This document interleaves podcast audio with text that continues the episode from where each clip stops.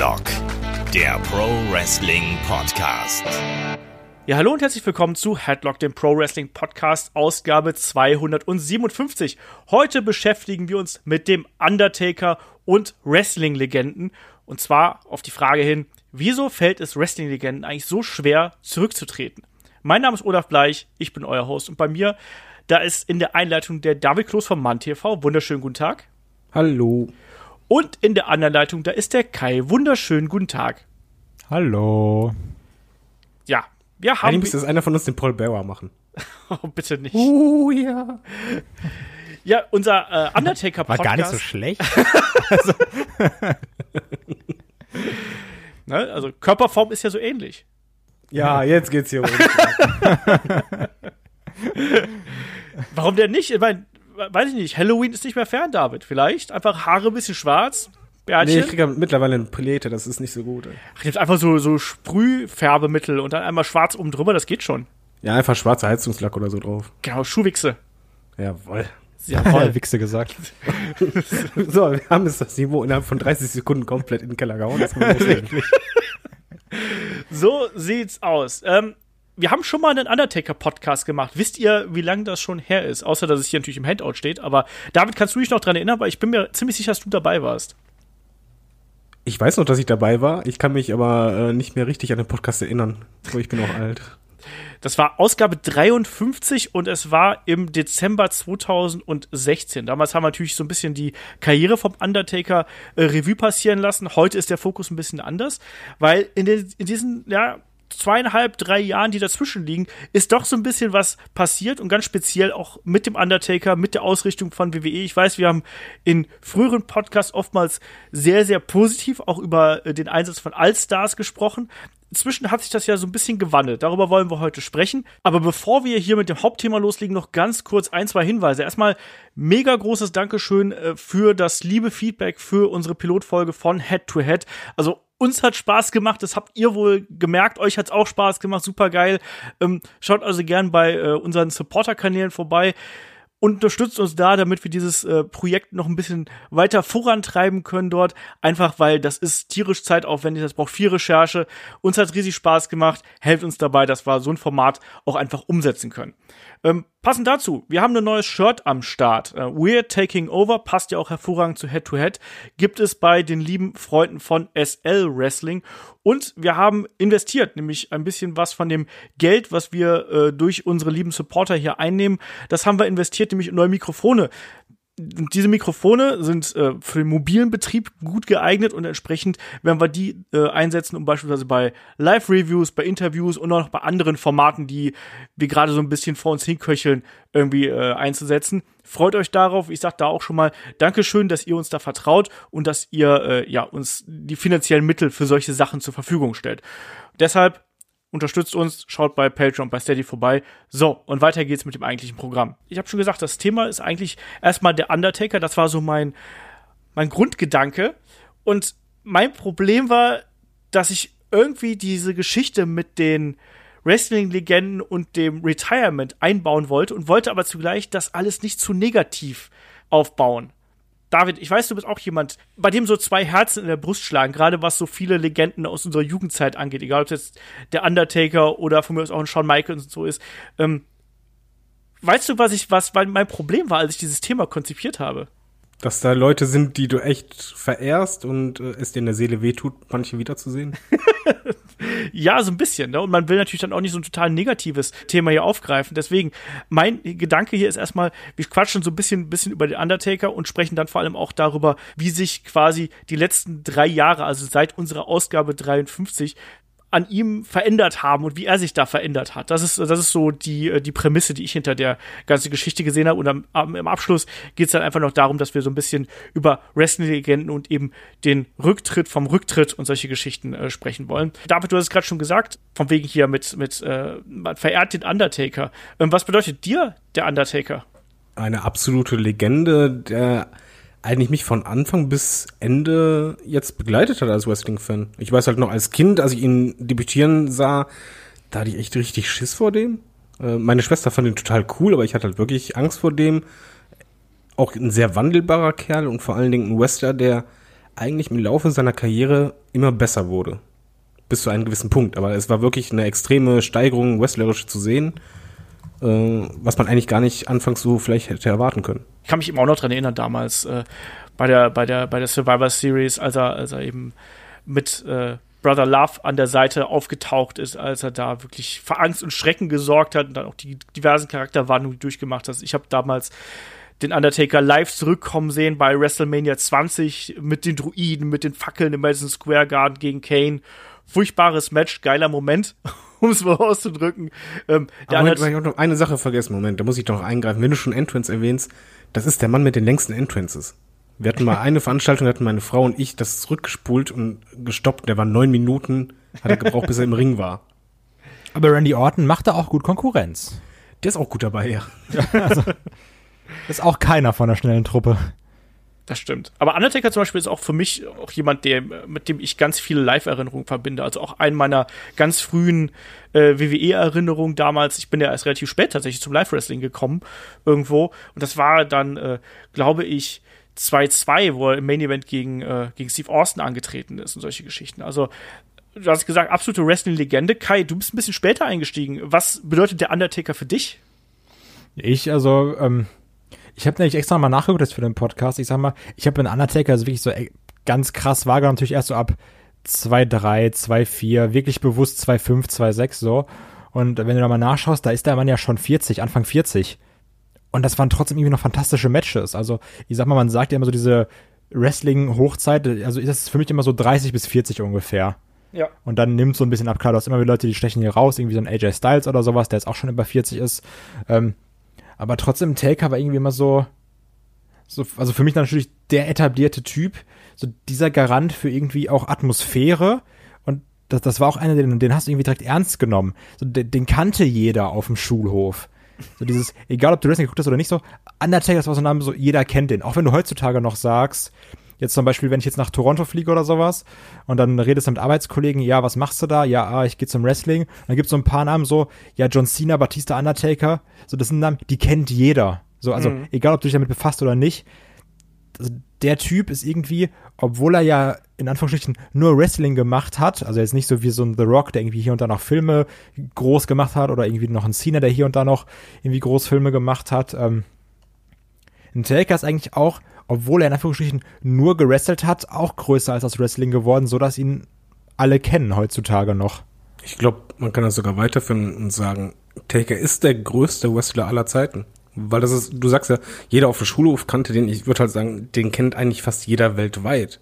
Und er hat es ja auch noch so gemacht, dass er nie sein Gimmick eigentlich gebrochen hatte. Er, ich weiß nur Auftritte, kannst du auch bei YouTube nachschauen, bei großen Comedian Saturday Night Sendungen, wo einfach dieser Gong kommt und die Leute rasten aus. Und das sind keine Wrestling-Fans, die im Publikum sitzen, sondern dann kommt der Undertaker auf einmal raus. Und ich glaube, vielleicht ist deshalb auch dieser Podcast äh, wahrscheinlich gleich sehr emotional oder betrifft uns so sehr, weil, weil der einfach, das ist der größte Name, der ist sogar größer als Hulk Hogan für mich. Und man darf eben auch nicht unterschätzen, dass der natürlich auch jemand ist, der, der überspannt Generationen, um es mal so zu sagen. Die Karriere des Undertaker, die ja inzwischen fast jetzt 30 Jahre, weil man nur die WWF-Karriere nimmt, überspannt. Da erinnern sich quasi die dran, die äh, damals Kinder gewesen sind, die in den 90ern angefangen haben, Wrestling zu schauen, die dann vielleicht noch dabei gewesen sind. Und selbst die, die jetzt heute vielleicht mit dem Wrestling erst anfangen, die sehen den Undertaker auch. Also man kann quasi, wer jetzt Kinder hat, die vielleicht irgendwie, keine Ahnung, 8, 9, 7, 8, 9, wann auch immer man mit dem Wrestling schauen anfängt, die können quasi gemeinsam ja nochmal den Undertaker erleben. Und ich finde, das ist auch so was ganz Wichtiges. Das ist einer, der nicht nur durch sein Gimmick, durch seine Persönlichkeit, durch seine Kämpfe natürlich auch, sondern eben auch durch diese lange Zeit irgendwie, dieses gesamte, das ist ja eine, nicht nur eine Legende, das ist ja wirklich schon eine Ikone, muss man sozusagen, weil der steht symbolisch fürs Wrestling, der steht symbolisch natürlich auch für WWF, aber trotzdem, und da kommen wir jetzt mal so auf die Schattenseite. Wir haben den Podcast damals im Dezember 2016 gemacht. Ähm, also sprich noch vor dem Royal Rumble 2017 und nach WrestleMania 32 und vor WrestleMania 33 gegen Roman Reigns. Und ich weiß, dass wir da schon drüber philosophiert haben. Glaubt ihr, dass bei WrestleMania 33 die Karriere enden würde? Da wussten wir noch nichts von Roman Reigns.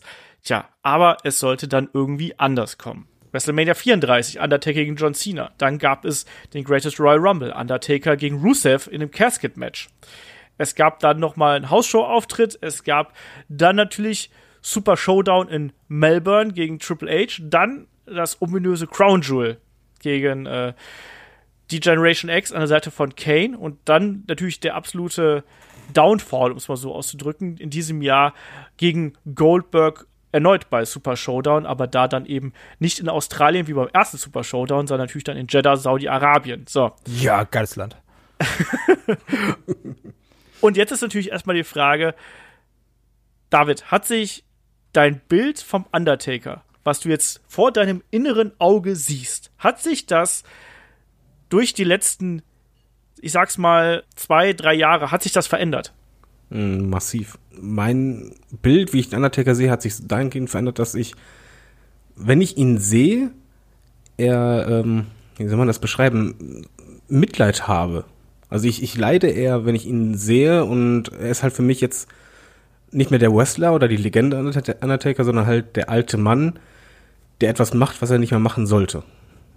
Ich weiß, das klingt hart, aber es ist halt nicht mehr bös gemeint, sondern wirklich so, dass mir tut das in der Seele ein bisschen weh als Fan. Kai, wie ist es bei dir?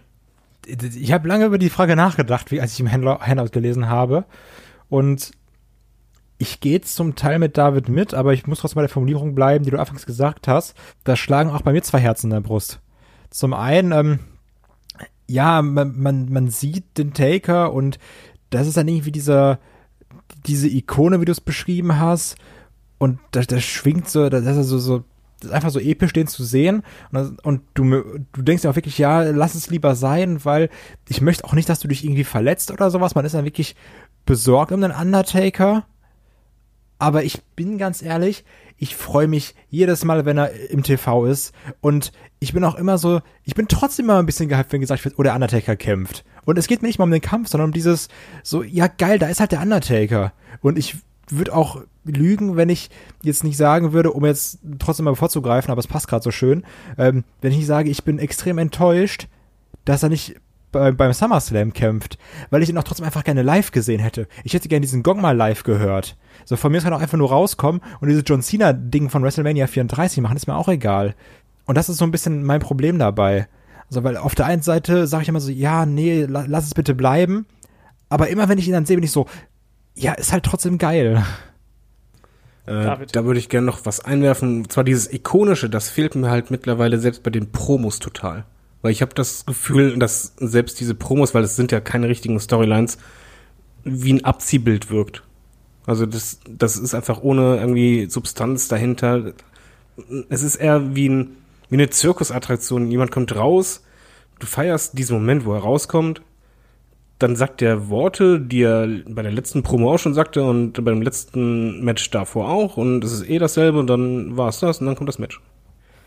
Es ist ganz schwierig, finde ich, da so die richtigen Worte zu finden, ohne dass es natürlich respektlos oder irgendwie, äh, ne, fast schon Blasphemie irgendwie äh, wäre, ne, weil der Undertaker ja einfach so eine, ich habe gerade schon gesagt, so eine, so eine Legende natürlich ist. Ähm, ich kann das aber vollkommen nachvollziehen. Ich sehe das übrigens natürlich genauso, vor allem auch jetzt genauso wie David, weil bei mir war es eben auch so. Ich war jetzt nicht der allergrößte Undertaker-Fan, ähm, aber es war natürlich dann schon so, dass man immer diese monumentalen Matches im Kopf gehabt hat von ihm. Ne? Egal, ob es jetzt gegen Shawn Michaels ist, von mir ist auch das, ähm, das Hell in a Cell Match gegen Triple H, was ich absolut geliebt habe damals. Oder auch, weiß ich, die Auseinandersetzung mit einem Steve Austin, mit einem, mit einem Triple H, äh, äh noch davor quasi eine Attitude Era. Ähm, was auch immer man sich da rauspickt, ne? Aber es hat für mich wirklich so einen Bruch eigentlich so um die 2016 gegeben. Also schon das Hell in a Cell Match damals gegen, gegen Shane McMahon, dieses halbstündige Ding, was viel zu lang gewesen ist und der am Ende eigentlich nur deswegen bekannt geworden ist, weil Shane McMahon von der Zelle gefallen ist. Da war es schon schwierig. Ja, aber könnt ihr euch da noch an diesen Royal Rumble 2017 erinnern? Diesen Star-Stacked Rumble, wo wir gesagt haben, oh Mann, da sind ja alle drin, da ist Goldberg drin und da ist ein Jericho drin, da ist ein Lesnar drin, da ist ein Orton drin und da ist eben dann auch ein Undertaker zum Beispiel drin. Und ich weiß noch, dass wir damals die Review gemacht haben und wir waren entsetzt über den körperlichen Zustand des Undertaker und das hat sich ja dann äh, ja auch in den Folgemonaten ja wirklich immer mehr gezeigt, dass da, äh, dass es da eben gesundheitliche Probleme gab. Und ich, für mich war es wirklich so, dass dieser Royal Rumble 2017 so, so einen starken Bruch bei mir äh, hervorgerufen hat. David, war es bei dir genauso? Das war auf jeden Fall genauso. Es war nicht nur der körperliche Zustand, es war auch der geistige, der uns, glaube ich, so geschockt hatte, weil er wirkte halt total überfordert, hatte Timings verpasst und ähm, wusste anscheinend nicht mehr den richtigen Einsatz. Und das, das Problem ist, glaube ich, bei Undertaker, bei anderen Wrestlern wäre es vielleicht nicht so krass aufgefallen, aber Undertaker hat ja immer diese übermenschliche Gestalt dargestellt, der halt ähm, auch eigentlich nie niederzustrecken war, richtig, und dann wieder aufgestanden ist, sich hochgedrückt hat. Je menschlicher er wurde, je älter er wurde, desto mehr ging das halt flöten. Ich möchte aber nochmal zurückkommen, äh, du hattest jetzt das Shawn Michaels Match erwähnt, beziehungsweise die beiden, das Triple H Match. Das Problem ist, glaube ich, beim Undertaker, wieso das halt uns nochmal so wehtut. Das Ende von seiner Karriere wurde einfach viel zu oft angeteasert, dass du eigentlich als Fan dachtest, okay, das war es. Äh, er hatte eigentlich den Höhepunkt seiner Karriere mit beiden Shawn Michaels Matches, die wirklich fantastisch waren. Dann kam das Triple H Match, was unerwartet auch noch fantastisch war. Und dann gab es am Ende diese Situation, wo er im Grunde genommen aus seinem Charakter rausgegangen ist, mit den drei, äh, mit den anderen beiden Arm in Arm.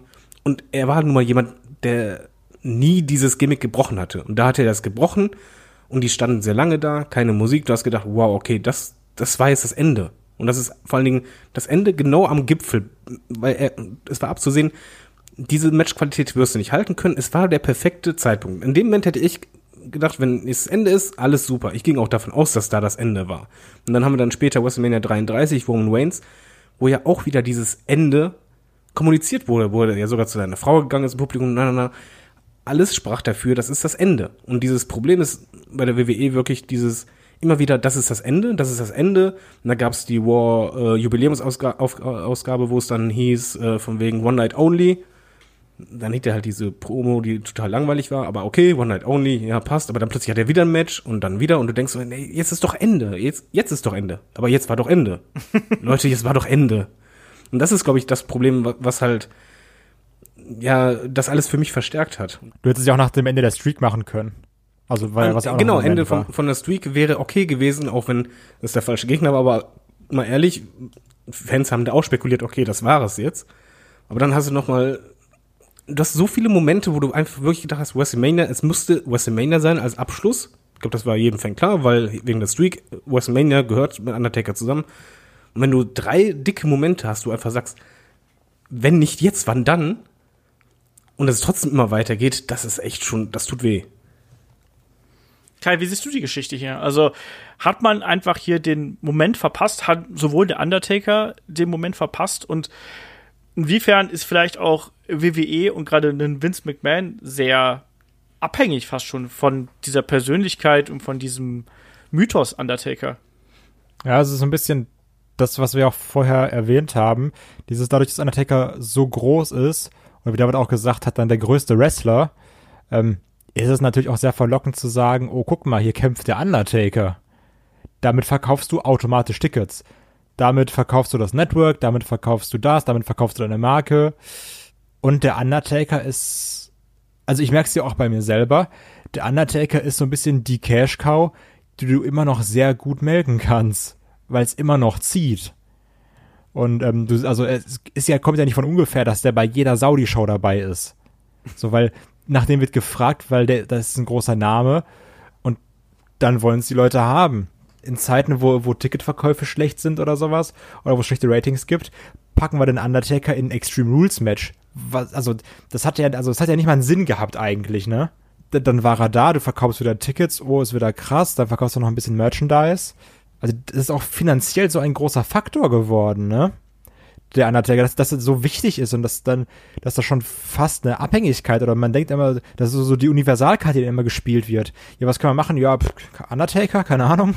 Allerdings wird das jetzt gerade ein Boomerang, finde ich, weil du hast jetzt gerade die letzten Auftritte vom Undertaker war halt äh, zumindest medial gesehen, die Fans mögen ihn ja immer noch, wollen ihn gerne sehen, aber medial war es halt schon so, dass weltweit, also selbst deutsche größere Medien, eher sehr negativ darüber berichteten. Und genau dieses Cash-Cow-Gefühl, das ist einfach zu deutlich gewesen und auch so hervorgehoben haben. Also nach dem Motto, ein alter Mann muss jetzt wieder zurückkehren, um Ratings zu erhöhen. Und dadurch ja, sieht die WWE in den Medien eigentlich noch schwächer aus. Also ich finde, das geht jetzt gerade immer mehr nach hinten los.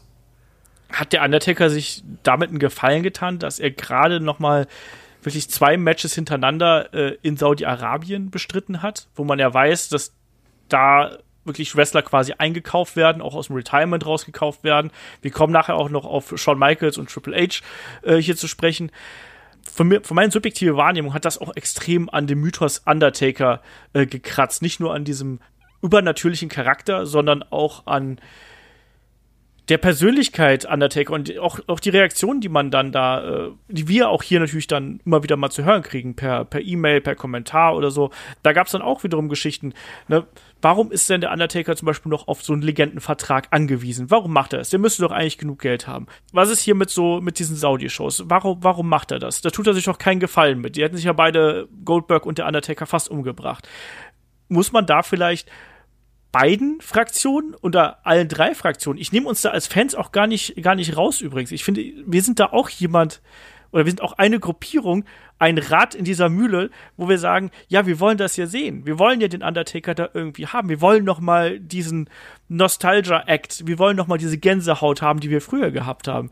Ähm, David, wie siehst du hier das? Das, das sind ja alles, das greift ja alles, finde ich, irgendwie ineinander. Der Undertaker, dass der noch mal Geld nimmt für die letzten äh, Auftritte, kann ich auf der anderen Seite verstehen. WWE möchte irgendwie natürlich Ratings haben, möchte Geld verdienen, kann ich auch irgendwie verstehen. Wir wollen den Undertaker sehen, um uns vielleicht auch ein bisschen besser zu fühlen. Und irgendwie ist das wie so ein, ist es wie eine schlechte Droge für uns als Wrestling-Fan? Schwer zu sagen, weil ich den Undertaker, selbst wenn ich live die Möglichkeit hätte und ich habe ihn noch nie live gesehen, möchte ich ihn nicht mehr sehen. Aber da gehöre ich, glaube ich, zu einer ganz, ja, ich gehöre, glaube ich, zu einer ganz kleinen Fraktion, weil ich einfach diese Legende lieber im Kopf habe, als dass ich halt einen alten Mann sehe mit seinen Schwächen, seinen Problemen. Was die Cashcow angeht, beziehungsweise dass er halt Geld verdient, ich, das Schwierige ist, ich würde ihn noch nicht mal einen Strick draus drehen. Ich glaube, Undertaker hat mehr als genug Geld verdient in seiner Karriere, allein schon dadurch, dass er äh, die letzten Jahre halt immer für wenige Auftritte, äh, wie man hört, so um die zwei Millionen kassiert hat. Das ist halt nicht wenig. Ähm, ich glaube nicht, dass er darauf angewiesen ist, aber was ich immer im Hinterkopf habe, ist, äh, dass man mehrfach gehört hat, äh, oder er auch schon mal sagte im Interview, dass ähm, er Vince, nee, Vince hatte das gesagt, dass ähm, er mal versprochen hatte damals, dass egal was ist, wenn Vince ihn braucht, ist er da. Und ich glaube, dass diese Situation halt öfters der Fall ist, dass halt Vince sagt, ey, wir brauchen dich, bitte hilf uns. Und das sind halt Buddies, die, kennen sich jetzt halt wirklich gefühlt ihr Leben lang und dass die Verbindung da ist und dann sagt, hm, ja, okay, aber natürlich ist ein Undertaker auch nicht dumm. Dann sagt er, lass mich, lass ich mir aber das auch fürstlich bezahlen. Also das würde ich halt auch an der Stelle. Äh, irgendwann müsste auch der Punkt kommen, wo ein Undertaker sich selber bzw. seinen eigenen Ruf schützen müsste. Und da wundert mich das schon eher als das Geld, das nicht vom Undertaker selber irgendwann mal kommt, wegen, nein, ich helfe euch in dem Status nicht mehr, den ich habe. Ich glaube aber auch, die Sache ist dabei, ähm, also ich finde, also wir haben das Thema ja schon 500 Mal besprochen, aber für mich ist immer dieser, dieser Geldfaktor so enorm, also weil damit steht und fällt ja auch gefühlt alles. Du, klar, du kannst sagen, ah nee, Geld, kann auch einfach sagen, der hat genug oder sowas. Aber jetzt stell mal vor, du weißt so bei jedem Match, okay, ich mach das Match, meine Tochter ist safe durch. Ich mach das Match, der ist safe durch. Ich mach das Match, meine Enkelin ist safe durch. Also so, das sind ja alles Faktoren, wo er sagt, ich, ich kann jetzt hier sie, ja, ich, ich, ich, um jetzt ganz doof gesagt, so ich, ich, ich beschandel irgendwie meinen eigenen Mythos. Ähm, aber also, ich, ich bringe damit meine ganze Familie gefühlt durch. Also das, das, das, das sind also Faktoren, wo du irgendwie gefühlt auch gar nicht drin steckst. Das finde ich so schwierig zu beurteilen. Wenn, wenn man jetzt dir sagt, du bist irgendwie Vater und du weißt, ich gucke, wenn ich jetzt nochmal zurückkomme, dann weiß ich, meine Tochter hat's erstmal gut. Und, und wenn ich dann nochmal zurückkomme, weiß ich auch, so meine Enkelin hat's gut. Also das würde aber voraussetzen, dass du vorher das nicht unbedingt safe hast. Wenn du aber zurückdenkst, dass der Undertaker die letzten 15, 20 Jahre immer in den Top 5 Top-Verdienern war von der Company.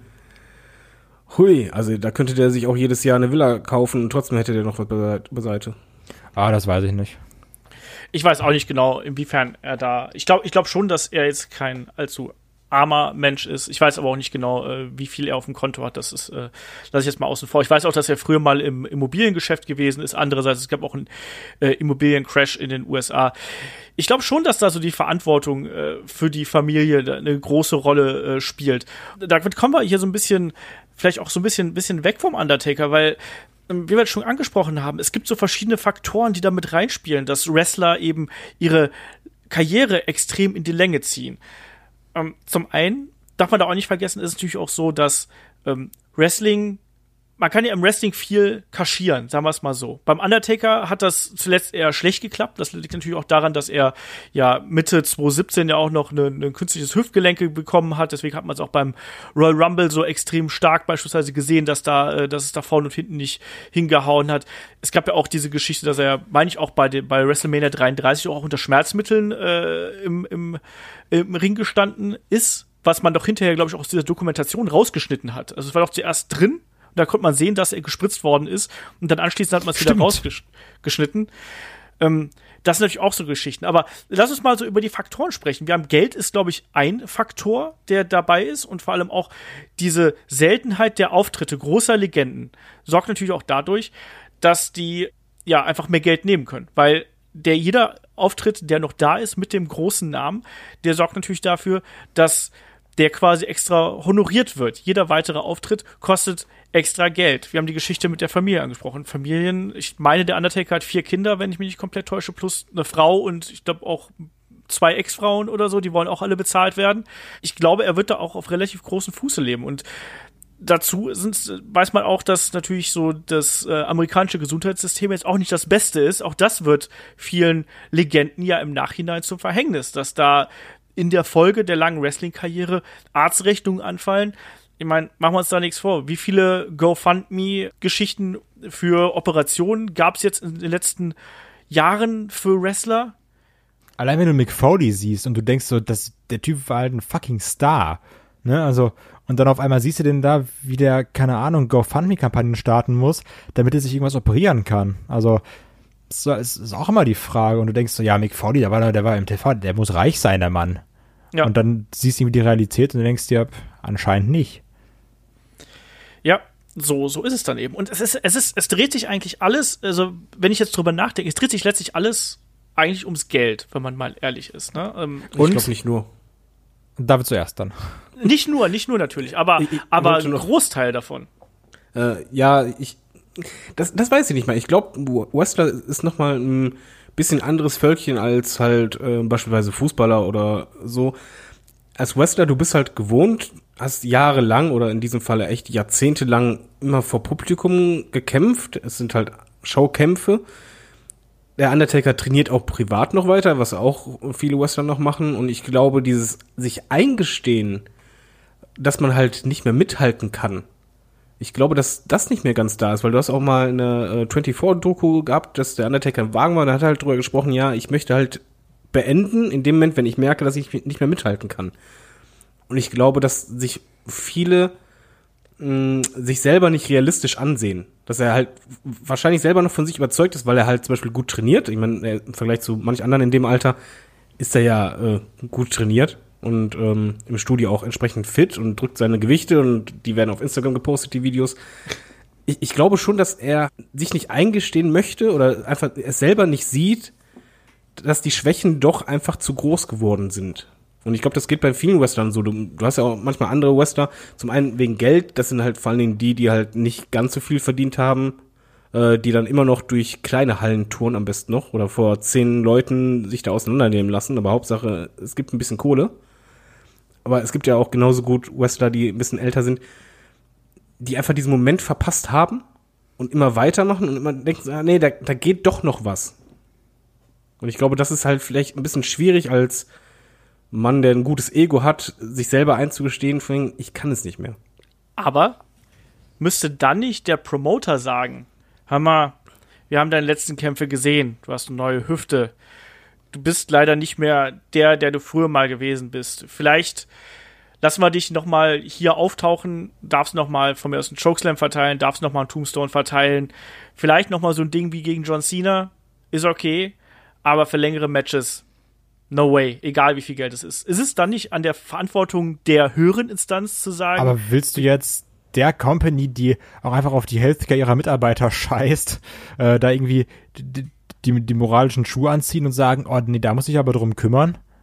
Ja, es ist vor allen Dingen ein bisschen eine andere Mentalität in Amerika, gerade wenn du dir auch andere Sportarten anschaust wie Football und Co. In Deutschland würde es, glaube ich, wahrscheinlich genau so sein, dass dann die Company sagt, ey, wir müssen dich selber vor dir schützen. Aber in Amerika ist ja eigentlich die moralische Instanz eine ganz andere, sondern da sind ja zum Beispiel Trainer oder Vereine diejenigen, die halt Druck machen, dass du halt selbst beispielsweise mit einer Verletzung Football spielen musst, weil du ja sonst äh, die, äh, den Verein und das Team in Stich lässt und ich glaube, die WWE sieht das auch wirklich nicht so, sondern eher so halt äh, US-Style-mäßig, ähm, nee, komm, da geht doch noch was, das ist alles nur eine Frage des Willens. Und damit sind wir wieder mit Geld. Wrestling ist ja eigentlich die Sportart, die dieses Fantasy-Booking, nenne ich jetzt mal, diesen Dream-Match-Kram perfekt zulässt. Also, weil, wie oft siehst du bei Fußball oder äh, bei, bei Facebook irgendwie so Posts zu Basketball, zu Boxen, zum Fußball, so nach dem Motto, oh ja, jetzt mal äh, Michael Jordan Prime gegen Kobe äh, Bryant Prime oder jetzt mal äh, Michael Jordan gegen LeBron James, jetzt mal irgendwie äh, hier Ronaldinho gegen Cristiano Ronaldo oder gegen Messi und so ein Kram, so wenn die beide an, an, auf ihrem Höhepunkt sind. So, du willst ja immer so die Besten ihrer Zeiten gegeneinander haben. Und Wrestling ist ja eben das, was es zulässt. Dadurch, dass es jetzt ja nicht dieser Sport, Sport, sprich der Leistungsvergleich ist. So, also beim Fußball wird man das doch genauso machen. Da sagst du, oh, das ist jetzt abgesprochen, wir lassen jetzt mal irgendwie die Allstars, wir lassen jetzt mal einen Zidane, einen Figo, einen Ronaldo, Ronaldinho gegen die aktuellen Stars spielen. Dann wird du doch das Stadion pickepacke voll bekommen. Ähm, nur da ist es dann mehr leistungsabhängig, insofern, dass es ja wirklich ein Leistungsvergleich ist. Beim Wrestling ist es so, du kannst es vorher absprechen. Das ist egal, ob du 20 bist oder ob du 50 bist. So, du sprichst dich da vorher durch. Das Einzige, was eben auffällt, ist, dass du allein von der Kondition her und von, von deinen Fähigkeiten her nicht mehr so mithältst. Aber du musst ja nicht mehr, du musst ja nicht zwingend besser sein als der 20-Jährige. Ja. Sondern er kann dich auch noch gut aussehen lassen. Und Wrestling lässt dann eben dieses Fantasy-Booking zu, wo, wo, wo alle immer, egal in welchen Sportarten, sagen, oh, den würde ich mal gegen den sehen. Und bei Wrestling ist es so, ja, wir können es euch bieten, weil es nicht in Anführungsstrichen real ist. Genau, wir können sogar machen, dass der Ältere den Jüngeren besiegt. Genau. So, also das, das geht halt irgendwann nicht mehr, weil so ein 20-Jähriger läuft dann irgendwann so einen 40-Jährigen einfach weg beim Fußball. Oder also so, der hält ja nicht mehr mit und beim Wrestling ist dieser Faktor komplett außen vor. Klar, als Wrestler kannst du ja auch dein Moveset entsprechend anpassen, dass deine Karriere einfach noch ein bisschen länger geht. Also das hat der Undertaker ja auch gemacht. Also er hat ja auch äh, bestimmte Aktionen aus dem Repertoire rausgenommen.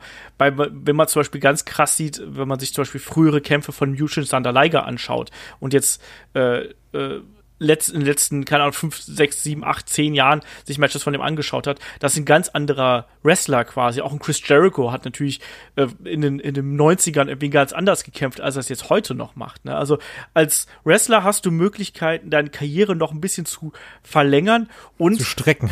Genau, zu strecken und zugleich bietet das Wrestling an sich natürlich auch die Möglichkeit, ähm, bestimmte Schwächen einfach zu kaschieren. Wenn wir jetzt das äh, Extreme Rules Match uns mal anschauen, vom Undertaker an der Seite von Roman Reigns gegen Shane McMahon und Drew McIntyre.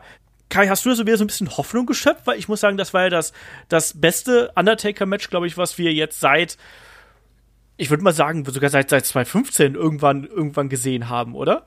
Ja, da, also, das war dann die Sache und da, da sind dann auch die Fans wieder so, ah, vielleicht kann das ja doch. Und das ist ja so, so Gedanken, dafür will man jetzt eigentlich direkt auf den Kopf hauen. Weil man dann so wieder denkt, so, ah, ein Match geht noch oder so dieses. Und dann kommen wieder die Chance, dieses, ja, you still got it, one more match, wie wir es immer alle kennen. Ähm, und das war ja auch irgendwie so eine Genugtuung, das zu sehen, gerade nach diesem Goldberg-Fiasko. Wo man so denkt, und man denkt ja wirklich, ja, er kann es ja doch noch irgendwie ein bisschen. Und ich weiß noch, wie wir alle am Anfang gesagt haben, oh Gott, das wird so schrecklich, das, das kann nix werden. Und dann haben wir das Match geguckt und haben, glaube ich, auch die, die Review dazu gemacht und dachten uns, ja, das war ja echt gut. Also so, ja. so, so, könnte es weitergehen. Also ich weiß ja noch, wie wir darüber geredet haben, so, ach ja, jetzt nochmal so ein Einzelmatch gegen, gegen den Drew McIntyre bei SummerSlam. Und da haben wir ja genau das gleiche gemacht. Was wir dann auch irgendwie immer kritisieren. Ja, äh, deswegen, ich sag's auch ganz ehrlich, wir Wrestling-Fans sind auch Heuchler in einer gewissen ja, Art und Weise. Ne? Also, da bin ich auch, mm. ich habe das nämlich auch gemerkt. Ich habe da vor der Fernseher gesessen und habe gedacht, das ist ja eigentlich schon okay. So, das, vielleicht ist ja, ist ja dann noch so ein, so ein Funken Hoffnung dabei. Ich kann es dir nicht genau sagen. David, war es bei dir anders? Ich denke, du wirst jetzt Ja sagen. Ich glaube, ich habe dich gerade schon im Hintergrund das rauschen. war hören. komplett anders. Also bei mir ist es, ich, ich gebe zu, ich, ich kann halt auch absolut nicht nachvollziehen, dieses von, ja, ähm, Western-Fans, wir, wir wollen ja dann noch mal, dann vielleicht geht er doch noch länger. Das ist halt bei mir komplett anders und wir haben zum Beispiel auch bei, bei unserem Portal hatten wir auch mehrere Undertaker-Meldungen, halt, als er zurückkam.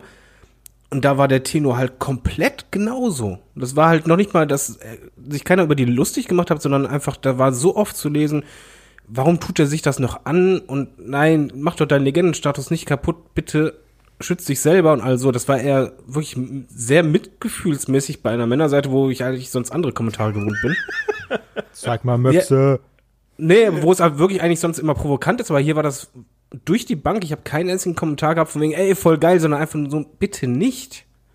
Und äh, bei mir ist halt genau dieses selbe Gefühl. Ich möchte nicht mehr. Ich, ich, ich weiß, man kann in einem Match was kaschieren, aber es ist im Grunde genommen, wenn ich an Undertaker denke, denke ich momentan immer öfter an Ric Flair. Und das ist eigentlich nicht gut, weil bei Ric Flair war zum Beispiel genau dasselbe. Er hatte eigentlich seinen Höhepunkt überschritten, dann hatte er das Glück, noch einen Gegner zu haben, der ihn richtig gut hat aussehen lassen.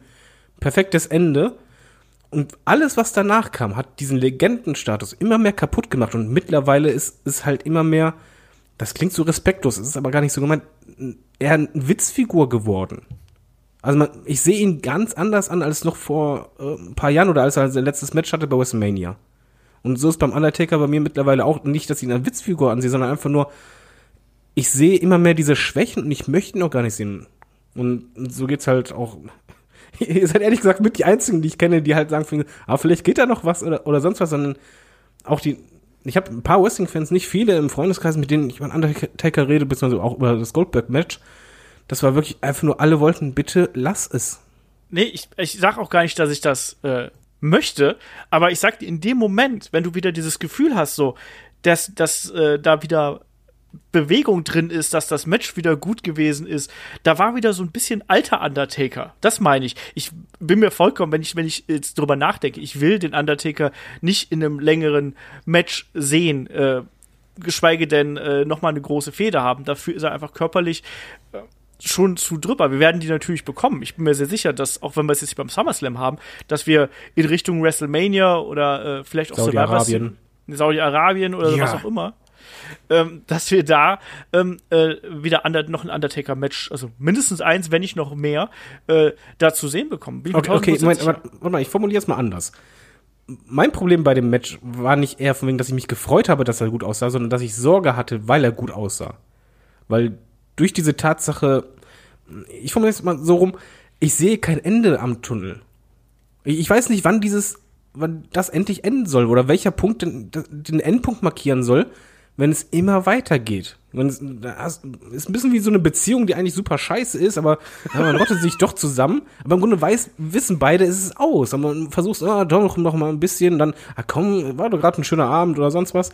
Nee, das, ich, eigentlich muss man einen sauberen Schluss machen und genau diesen sauberen Schluss sehe ich jetzt gar nicht mehr. Ich weiß auch nicht mehr, wie man das machen könnte. Und mein Problem ist halt wirklich diesen Kopf, was ist, wenn der Saudi-Typ jetzt nächstes Jahr und übernächstes Jahr und immer wieder diesen Undertaker sehen möchte und der jedes Mal kommt. Tja. Die Frage ist, braucht es einen sauberen Schluss oder, also, ich glaube, so der saubere Schluss ist, glaube ich, was, was sich einfach Wrestling-Fans im Allgemeinen für ihre Helden wünschen. Weißt du, so der, der Cowboy am Ende reitet in den Sonnenuntergang und dann kommt der Abspann und alles ist vorbei. Den hatte er ja. Das ist das Irre. Ja, aber dann kam er wieder um andere Faktoren ins Spiel. Ja, ich meine halt zum Beispiel das gegen Waynes, das Ende, das war ja mehr kannst du nicht sagen, das ist das Ende. Ja, natürlich. Ich also weiß, da stand eigentlich, fehlte nur noch der Schriftzug Ende. Und, und das verstehe ich halt einfach nicht. Ja, genau, Finn. Weil Fahr. es war einfach, die Sachen lagen im Ring, geht runter, Gong, alles aus, Totenstille. Und, und das ist so wie ein Film, was ich, ist wie Herr der Ringe 3, wo du denkst, okay, Film ist zu Ende, willst gerade aufstehen und so, oh, der geht noch eine halbe Stunde. ich, ich, ja, klar, es wird dieses super Ende nicht mehr geben, aber ich habe halt Schiss, dass gerade deshalb, weil es keinen Endpunkt gibt, auf den man zusteuert, das halt so ein bisschen Never-Ending Story ist, bis es halt wirklich gar nicht mehr geht. Aber ich bin jetzt mal hier der, äh, der, der Illusionenbrecher. Gab es das bei irgendeinem Wrestler? Gab es da diesen Punkt, der absolut perfekt gewesen ist, sondern dass Shawn Michaels. Ja, Shawn Michaels. Crown Jewel. Nein, das zählt nicht. Das ist das Klügste, was Shawn Michaels gemacht hat, dass er halt für ein fucking Tag-Team-Match zurückkam. Nee, das war scheiße, das war nicht klug. Und, und bei, nein, ich, hätte, ich wollte es auch nicht, aber dass er halt bei einem Tag-Team-Match zurückkam, wo er erstens nicht scheiße aussah, er war traurigerweise der Beste der vier im Ring, ähm, und von einer Veranstaltung, die du eh bald vergessen hast. Nee. Und du hast, wenn, wenn du an Shawn Michaels denkst, äh, ja, nee, es hat einen Grund, warum bei, bei Kai das gerade rausgeschossen kam. Bei mir, ich wollte das auch gerade in dem Moment sagen weil einfach du an dieses fantastische Match Ende denkst von WrestleMania Und daran wirst du dich erinnern. Und ich glaube auch nicht, dass Shawn Michaels noch irgendwann einmal diesen Fehler machen wird, Hm. äh, ein Single-Match äh, zu bestreiten. Äh, auch da gibt's ja zuletzt Gerüchte, dass er beispielsweise gegen Leute wie AJ Styles, Johnny Gargano und noch ein paar andere antreten möchte. Also ich bin gespannt, ob da deine Prognose richtig ist. Kai. Ja, also ich habe das, ich habe mit Shawn Michaels gesagt, weil es mir darum ging, er hatte das. Also der hat, jetzt hat er es nicht mehr. Oder, das ist jetzt Essig. Das, das war Kacke. Der Zug ist abgefahren. Ähm, trotzdem hattest du Wrestler, die diesen perfekten Moment hatten. Jetzt ein Batista hatte das auch zum Beispiel. Und Ric Äh, Flair hatte ihn auch. Bei einem, nee, hatte er auch, ja, der Zug ist auch, der, ist schon, der war schon 17 Mal wieder im Bahnhof und ist dann noch Nein, noch er ist danach wiedergekommen, aber, aber der perfekte Moment war da. Ja, aber ich meine, ich meine, wie es dann tatsächlich ausgekommen, rausgekommen ist, nicht wie Genau. Undertaker hat diesen Punkt auch ein paar Mal gehabt und äh, hat eben den Absprung nicht geschafft. Aber Genau. fast jeder große Wrestler hat na, den Rücktritt vom Rücktritt erklärt. Batista hat es aber. Stone Cold Steve Austin. Der hat mit einer Bombe hat er geendet und das war's. Er ist nie wieder in den Ring gestiegen. Das Ich glaube. The Rock wird's auch haben. Ja, ich glaube, The Rock hatte das ja eigentlich bei WrestleMania. Edge könnte man auch noch darunter zählen. Wobei ich da sagen muss, so, so verletzungsbedingte Geschichten finde ich immer schwierig, weil das ist ja so, da, da ging es Ja. dann halt eben nicht mehr weiter. Weißt du, also ich finde, das ist noch mal was anderes als äh, altersbedingte oder vernunftbedingte äh, Enden. Irgendwie Aber so, nehmen, nehmen wir mal einen Stone Cold. Stone Cold wurde Stone Cold ist ein schon, Beispiel. wurde richtig Absolut. oft angefragt von WWE und ich glaube, die haben den richtig Geld hingelegt. Und er hat einfach, er sagt ja auch den Fans immer eiskalt, von er möchte nicht in in den Ring steigen, wenn er kein gutes Match abliefern kann. Und er hat gesagt, das wird er nie wieder können. Und das ist halt einfach eine Selbstreflexion, die stimmt. Ja. Stone Cold ist äh, ein sehr gutes Beispiel. Ich habe auch The Rock, glaube ich, geht auch. Batista, auch wenn ich diesen Kampf nicht wirklich herausragend fand in diesem Jahr bei WrestleMania, aber geschenkt äh, lasse ich auch noch gelten. Aber War würdevoll. Ja, aber Genau. zum Beispiel, ja, klar, aber zum Beispiel Shawn Michaels hat, hat das geile Ende seiner Karriere für mich auch eben mit Crown Jewel extrem zerstört. Yes. Bin ich leider komplett konträr zu dir, David. Ähm, das hat für mich extrem viel kaputt gemacht, weil aber das, klar hat er eine gute Leistung da irgendwo abgeliefert, aber in dem Umfeld mit der Und ich- Backstory, Und ich weiß auch noch, dass nach dem Match David die ganze Zeit gesagt hat, ach man, noch so, noch so ein Singles-Match, noch ein Singles-Match Nein, nein, von nein, Shawn nein, nein, nein, nein, ich habe ich hab gesagt, ich möchte ihn doch nicht noch mal im Ring sehen, weil ich weiß, das würde alles kaputt machen, aber mein Fanherz hat dann halt doch gedacht kurz so, hm, wenn doch, wahrscheinlich könnte er noch mal. Aber im Endeffekt habe ich dann gesagt, wenn ich vor der Wahl stehe, würde, würde ich sagen, nein. Ah, glaube ich Also nicht. Immer richtig stellen. Glaube ich nicht. Aber äh, es gibt ja auch Ex Extrembeispiele, die ja komplett das Gegenteil sind. Zum Beispiel Terry Funk finde ich zum Beispiel richtig extrem. Der hat ja so viele Abschiedsmatches gehabt. Ja, der auch, gar, auch immer, aber da war auch wirklich dieser Geldfaktor, glaube ich, ganz, ganz groß, ne? Wo es dann auch nochmal irgendeine GoFundMe-Kampagne gab Ja. und dann wird sich nochmal irgendwie mit, mit Ende 50 in Stacheldraht geschmissen und dann so, ah, jetzt brauche ich wieder eine neue Hüfte und hier und da und ähm, ja, das- Jake the Snake Roberts auch ähnlich. Also Ja. wirklich diese, diese ganzen Allstars und ich muss jetzt mal was ganz, ganz Provokantes sagen. Liegt so einfach daran, dass viele extrem dumm sind und nicht an die Zukunft denken.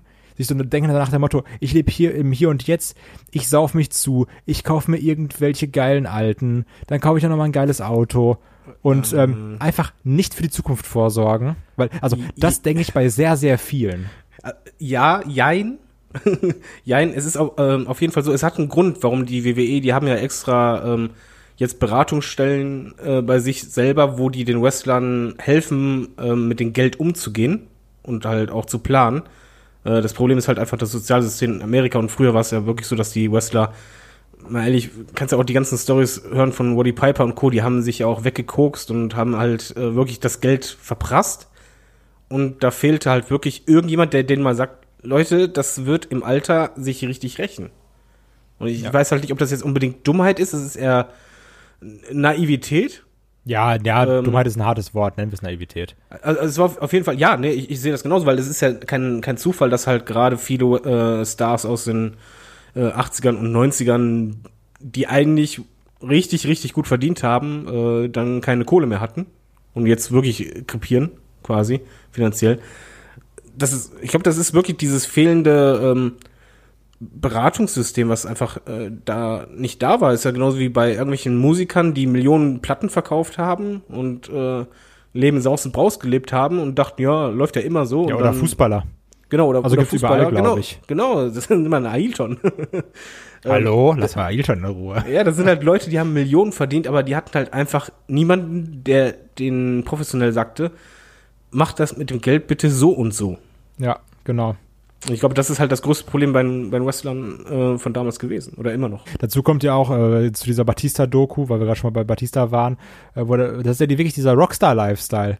Du bist, Ja. dann, also du bist dann wirklich wie so ein Musiker oder sowas. Du gehst da raus, die Leute schreien deinen Namen. Du bist dann reich und auch, wo Batista gesagt hat, so ja, ich habe mir das Geld einfach bar auszahlen lassen und habe mir irgendeine Scheiße gekauft. Also wortwörtlich so. Ich habe irgendwie drei Autos gekauft, dann habe ich meiner Perle ein Auto geschenkt, da waren wir nicht mehr zusammen, dann habe ich es von der zurückgekauft. Also, ne? Ja, ich glaube, du bist auch auf diesen Höhenflug, weil du bist ja, mal ehrlich ist, du bist ein Star. Ja, das ist klar, Also natürlich.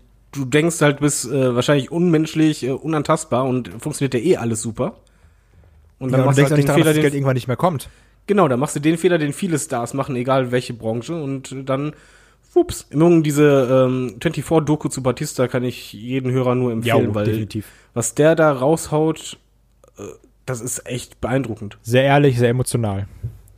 Und ihr habt gerade diesen Rockstar-Lifestyle angesprochen. Ich glaube, das darf man überhaupt nicht unterschätzen. Ich glaube, es ist wie eine Droge. Ich glaube, Adrenalin ist da eben wie eine Droge, wenn du, keine Ahnung, zwei, dreimal die Woche vor Publikum auftrittst, aus dem Vorhang kommst und die jubeln dir zu, für mich buhen sie dich auch aus, aber du kriegst Reaktionen, ähm, du, du kriegst da diese, diese Bestätigung immer. Du bist bekannt, du bist beliebt, du bist äh, umjubelt. Und ich glaube, begehrt. das und begehrt. Du bist auch immer, die sind ja auch ständig unterwegs. Das darf man auch nicht vergessen. Ne? Wenn du plötzlich äh, du bist quasi das ganze Jahr mit demselben Leuten unterwegs. Klar, du reist dann von hier nach da, du erlebst verrückte Sachen, oh, die Road Stories sind ja da legendär, aber du bist eigentlich so kontinuierlich eigentlich in so einem nicht nur Rockstar Lifestyle, sondern es ist ja einfach total crazy, was du da was da alles an Eindrücken und von Emotionen und äh, weiß ich nicht, was noch mehr auf dich einprasselt. Und von jetzt auf gleich zu sagen, nee, ab morgen sitze ich auf meiner Veranda. Mein Thanos kann das, aber eine Terry Funk zum Beispiel konnte das nicht so gut. Also, Ein witziger Vergleich. nein, aber, aber, Der war gar nicht aber schlecht, du. Es, aber, aber es ist ja wirklich so. Ich glaube, dass du, dass dieses plötzliche von null, äh, von 100 auf null runterzubremsen und diese Droge Wrestling nicht mehr zu haben, ähm, das gelingt eben den wenigsten, dann auch in normales Leben wieder zurückzukehren. Weißt du, wenn du dann irgendwie hörst, dass dann ähm, zum Beispiel manche Leute auf einmal wieder als Lehrer arbeiten oder ein Fitnessstudio haben und so. Ich glaube, das braucht eine ganze Zeit, bis du ähm, dich daran gewöhnt hast. Ich glaube, du brauchst da sehr, sehr viel Rückhalt zu Hause. Und wenn du das nicht hast, wenn dir das fehlt, dass dich jemand auffängt danach. Weil, wenn man in Rente geht und man ist dann auf einmal den ganzen Tag äh, zu Hause, dann braucht es auch, bis ein Ehepaar sich wieder eingegroovt hat. Und der Mensch, der ein ganzes, ein ganzes Leben lang arbeitet, der braucht dann auch erstmal wieder ein neues Betätigungsfeld. Was haben Wrestler davor gelernt? Wrestlen. Genau der Punkt ist es halt. Man muss halt da wirklich noch beachten, was haben sie denn sonst anderes an, an Mega-Fähigkeiten? Zum Beispiel in The Rock oder Batista, die haben halt einfach jetzt Filme für sich entdeckt, waren da So wie es auch erfolgreich. Cena jetzt versucht, natürlich, ne? Also, Genau, aber äh, wie viele Wrestler, mal ehrlich, die, ja, jetzt sage ich auch mal ehrlich, verdammt, jetzt habe ich diesen Olaf äh, Entschuldigung. In mir. Ähm, die haben halt, Anführungszeichen, nur das gelernt oder einfach ihr Leben lang nichts anderes gemacht. Und wenn das wegfällt, dann brauchst du halt eine Alternative. Und eine Alternative, die halt vor allen Dingen ähm, dich emotional so ausfüllt, wie, wie das vorherige. Und das wird halt super schwer. Und ich kann mir halt gut vorstellen, dass jemand, der vorher ein Star war, und dann versucht, irgendwas anderes zu machen, also selbst mit gutem Willen davon überzeugt ist, ja, ich schaff das, dann einfach merkt so, nee, mir fehlt was. Und dass dann der Gedanke immer öfter kommt, und sagt, ja, vielleicht habe ich ja doch noch ein Match in mir.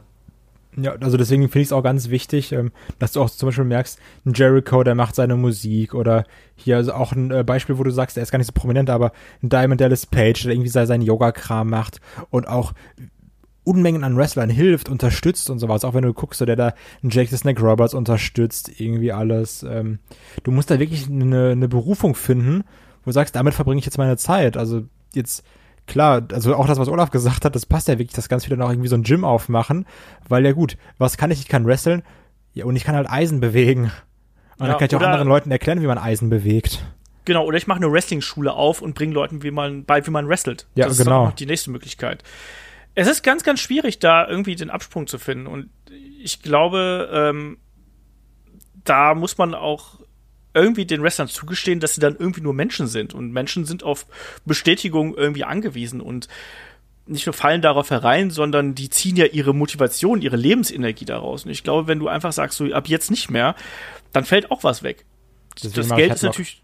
Hm? Ja, Deswegen wie Headlock. Headlock. Ja. Genau. Wir wollen nur die Bestätigung haben. Das Problem ist halt nur bei jemandem wie ein Undertaker, da ist der, dieser Kontrast oder der Fall wahrscheinlich richtig heftig. Bei ihm war ja auch so, dass die Karriere hat ja jetzt am Ende keinen Knick oder so. Er ist ja weiterhin gefragt, er hat immer noch eigentlich diese Möglichkeit, wenn das Angebot kommt, und es wird immer kommen, kann ich zuschlagen. Das mh, denkt man nochmal was anderes als bei jemandem, der äh, kein Geld mehr hat und jetzt vor 50 Leuten wresteln muss, um halt irgendwie seine Rechnung bezahlen zu können. Ja. Bei Terry Funk war es ja teilweise auch gerade so Anfang der 90er war es ja noch mal so, dass, also er hat, glaube ich, seinen ersten Rücktritt 1983 verkündet, muss man sozusagen. Und äh, auch als er dann zum Beispiel bei der ECW noch mal äh, Mitte der 90er aufgeschlagen ist, war es ja auch so, dass Paul Heyman ihn da quasi reingequatscht hat und gesagt hat, hier, wir machen eine geile Story um dich rum und so und du kannst den jungen Leuten helfen, wir wollen eine Alternative bieten und so. Du hast ja auch deine, deine Ansprechpartner, du hast deine Freunde da und auf einmal wird dir das genommen und du weißt genau, wenn ich jetzt äh, nicht mehr wrestle oder mich vielleicht nicht irgendwie äh, organisatorisch vielleicht in eine Promotion äh, mit einbringe oder in einem Trainingsstudio oder in, in einem Performance Center von mir aus auch, dann ist das auf einmal alles weg. Dein ganzes Leben findet ja da statt. Eben. Also auch wie du das gesagt hast mit diesen Road Stories. Das ist ja wie 20 Jahre Klassenfahrt. Und du, du, Ja, aber du lebst. Ja, ja, genau, nonstop. Also du lebst mit den Leuten, das ist, das ist ja nicht nur eine Floskel, die immer gesagt wird, aber das ist ja wirklich dann deren Familie.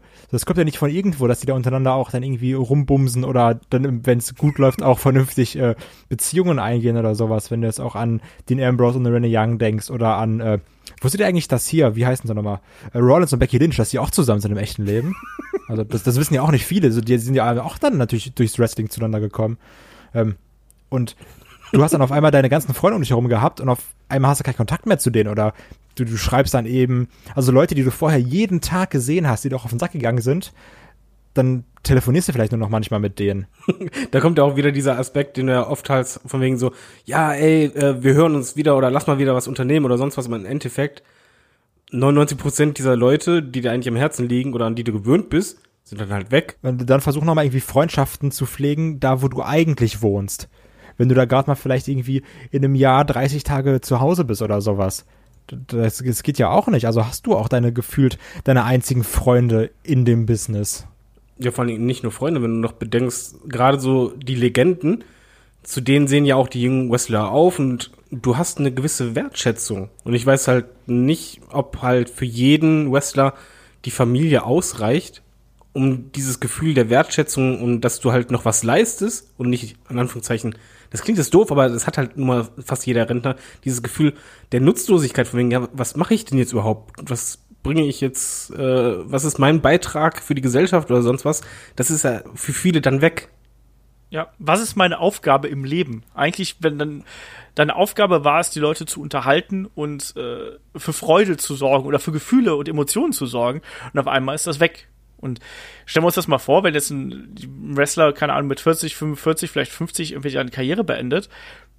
Ich stelle mir das schon schwer vor und ich glaube, da fallen sehr, sehr viele in ein Loch, wenn du wirklich so ein krasses Karriereende hast, wenn du nicht dann wirklich ein stabiles Umfeld hast und weiß ich nicht, ich stelle mir das unfassbar schwer vor, auch gerade, wie wir jetzt gerade zum Beispiel den Edge angesprochen haben, weißt du, der dann von jetzt auf gleich mehr oder weniger äh, retiren musste. Klar, wusste hier, ich habe Verletzungen gehabt und dann sagt dir auf einmal ein Arzt, nee, wenn du jetzt noch einen Bump mehr nimmst, dann ist es halt vorbei. So, dann bist du vielleicht gelähmt und dann du musst jetzt aufhören, damit du überhaupt noch leben kannst, damit du noch eine Familie haben kannst, mit deinen Kindern spielen kannst, mit deiner äh, Frau, keine Ahnung, in Urlaub fahren kannst oder sonst irgendwas.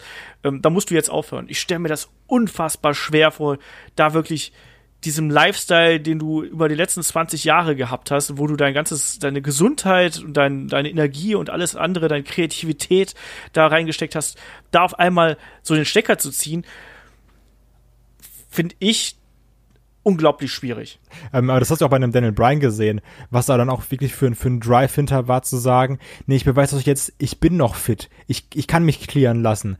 Der dann wirklich zwei Jahre lang jeden Tag verbissen trainiert, zu dem Arzt rennt, zu dem Arzt rennt, da zu einem äh, Concussion Specialist, da zu irgendwelchen NFL-Ärzten und sowas. Also auch, da, da siehst du ja auch in dieser also der, der war ja, gefühlt war ja schon fast irre, so sehr wie er das wollte.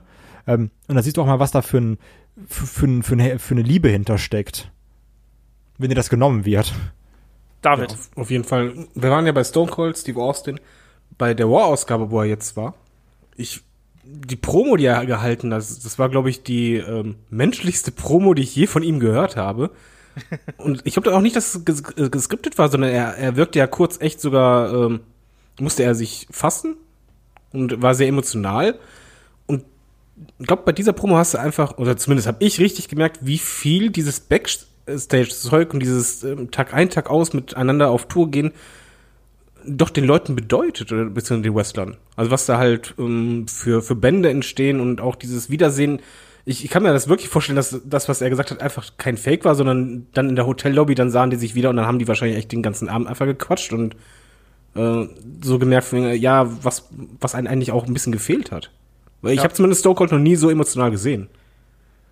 Auf jeden Fall. Ähm, das war halt eben auch schön zu sehen. Wie gesagt, die Leute sehen sich dann auch nicht mehr. Man, die USA oder mit, wenn du auch Kanada mit reinnimmst, es ist halt ein riesiges Land und sind wir ehrlich, selbst hier in Deutschland schaffen wir es nicht, uns äh, in 40 Kilometern Entfernung äh, häufiger mal zu sehen. So. Und dann kann man sich ja mal vorstellen, wie es da in den USA ist, wo dann ein paar tausend Kilometer zwischen einem liegen.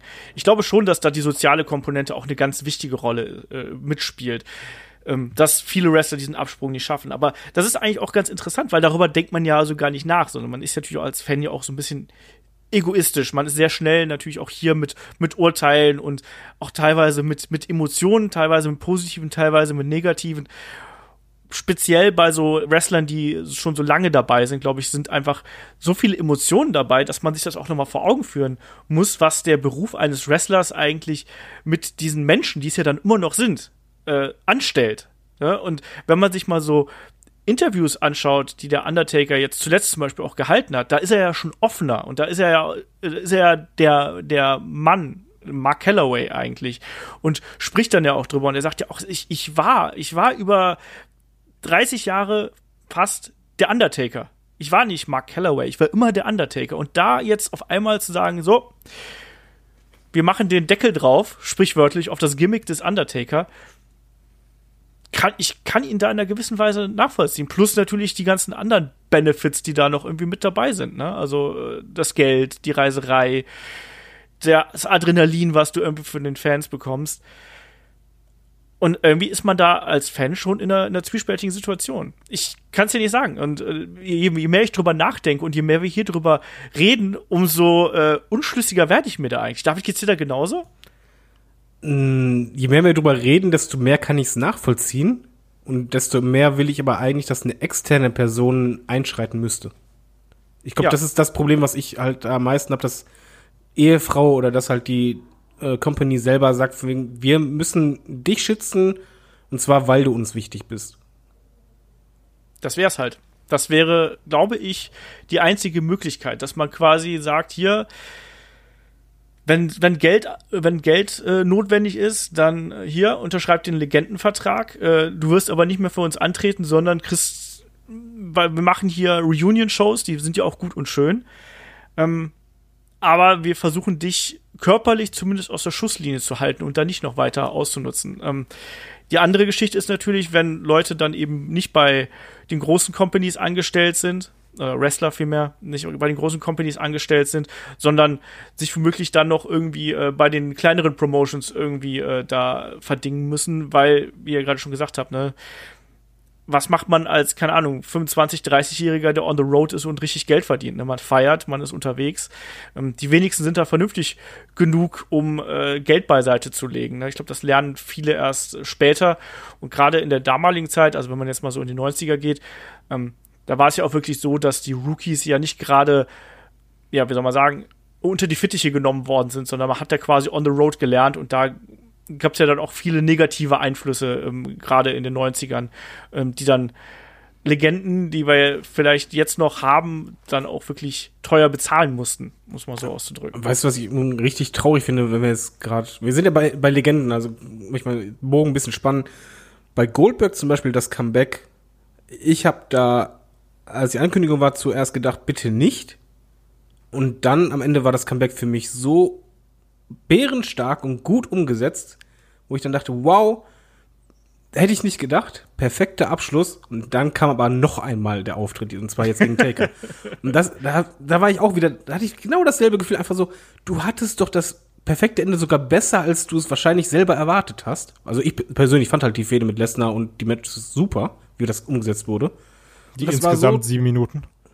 Ja, aber, aber genau das war klug. Es war perfekt. Du hast, äh, er, er hat sich in, in Form gebracht. Man hat ja auch die Doku gesehen, wie, wie hart das war. Er sah super aus. Er hat die Moves auch sauber hinbekommen.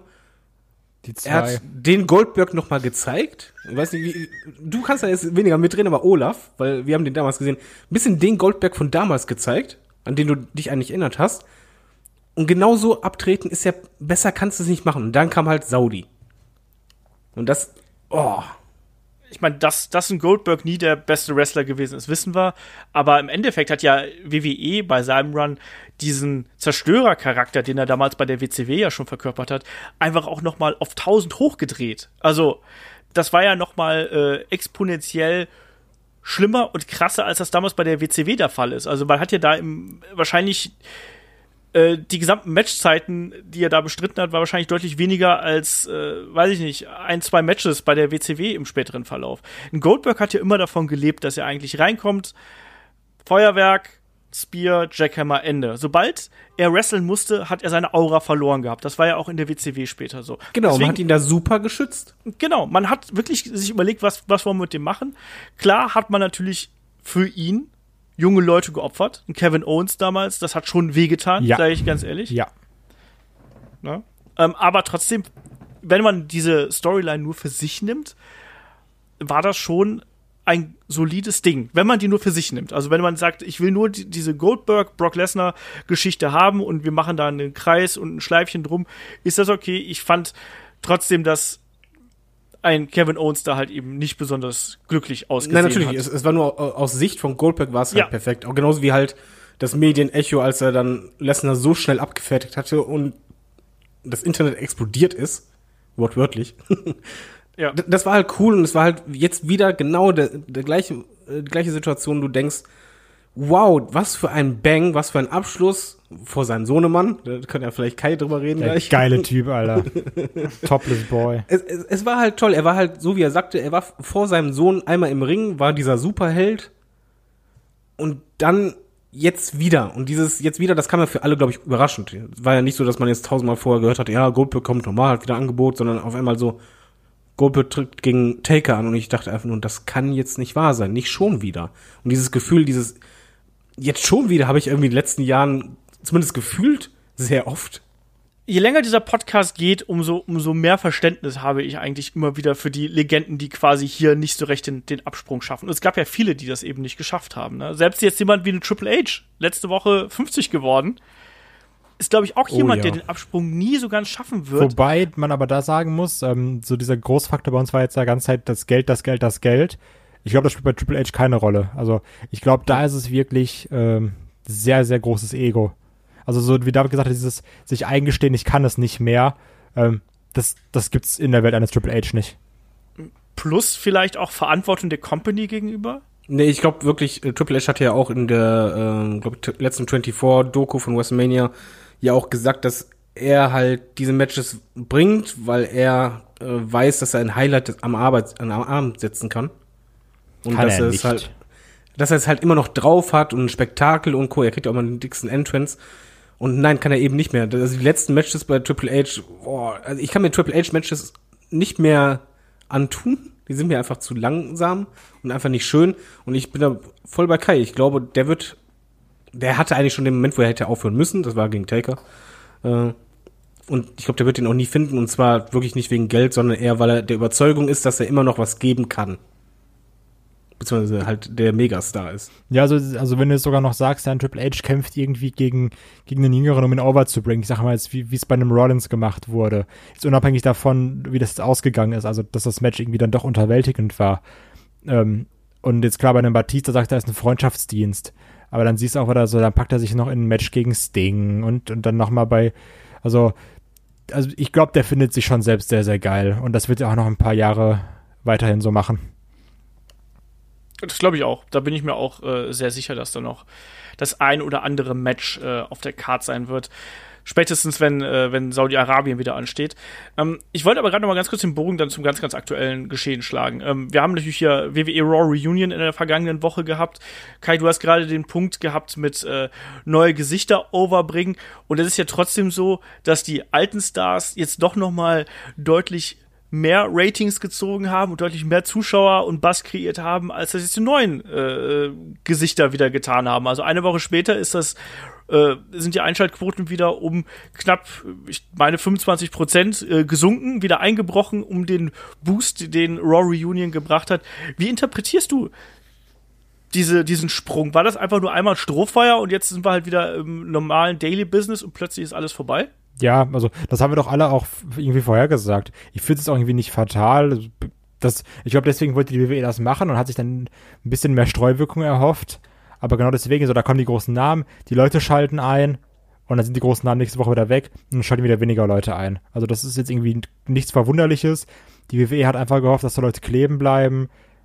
Also, da das ist so wie, wenn du jetzt sagst, oh, deine Mannschaft spielt Champions League und da kommt dann Real Madrid oder jetzt zum Beispiel Juve vorbei mit Cristiano Ronaldo, ist das Stadion vielleicht auch nochmal ein bisschen voller, weil dann gesagt wird, oh, ich, ich will die sehen. Und so war es dann eben auch bei Royal Reunion. Weil uns ging es doch auch so, so wir würden, ah, was macht denn Stone Cold? Was machen denn die? Was machen denn die? Und dann schalten wir ein und dann nächste Woche ist wieder Business as usual. David.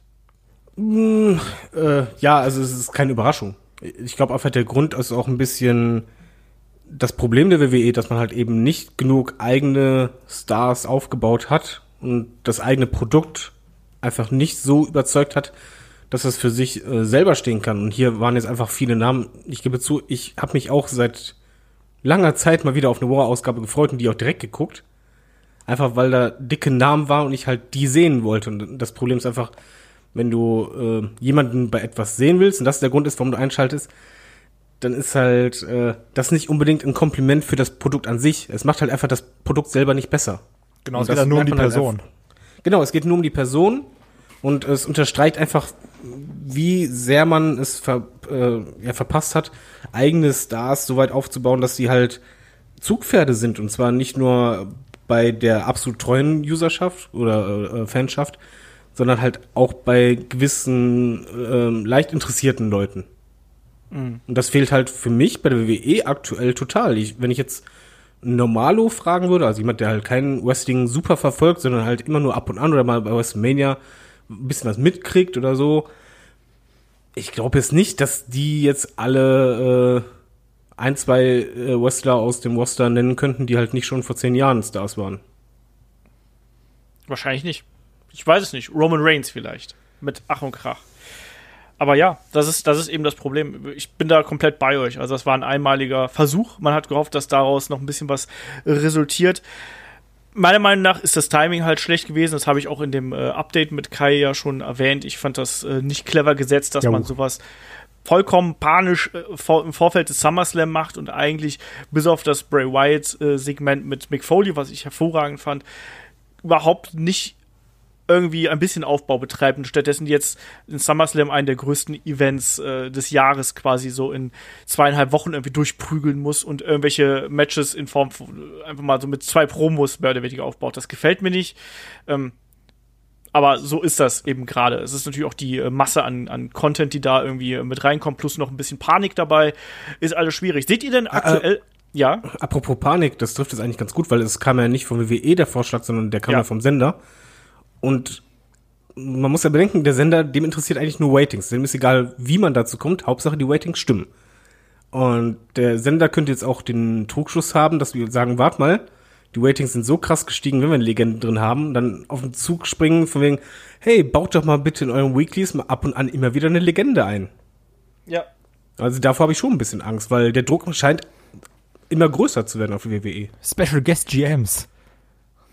Ja, oder sowas, aber also, ich meine, als Sender, du wüsstest, okay, die Ratings würden zumindest jedes Mal ein bisschen steigen. kann man nicht ewig machen, aber würden ein bisschen steigen, weil selber kriegt die Company es anscheinend nicht hin, für gute Ratings zu sorgen.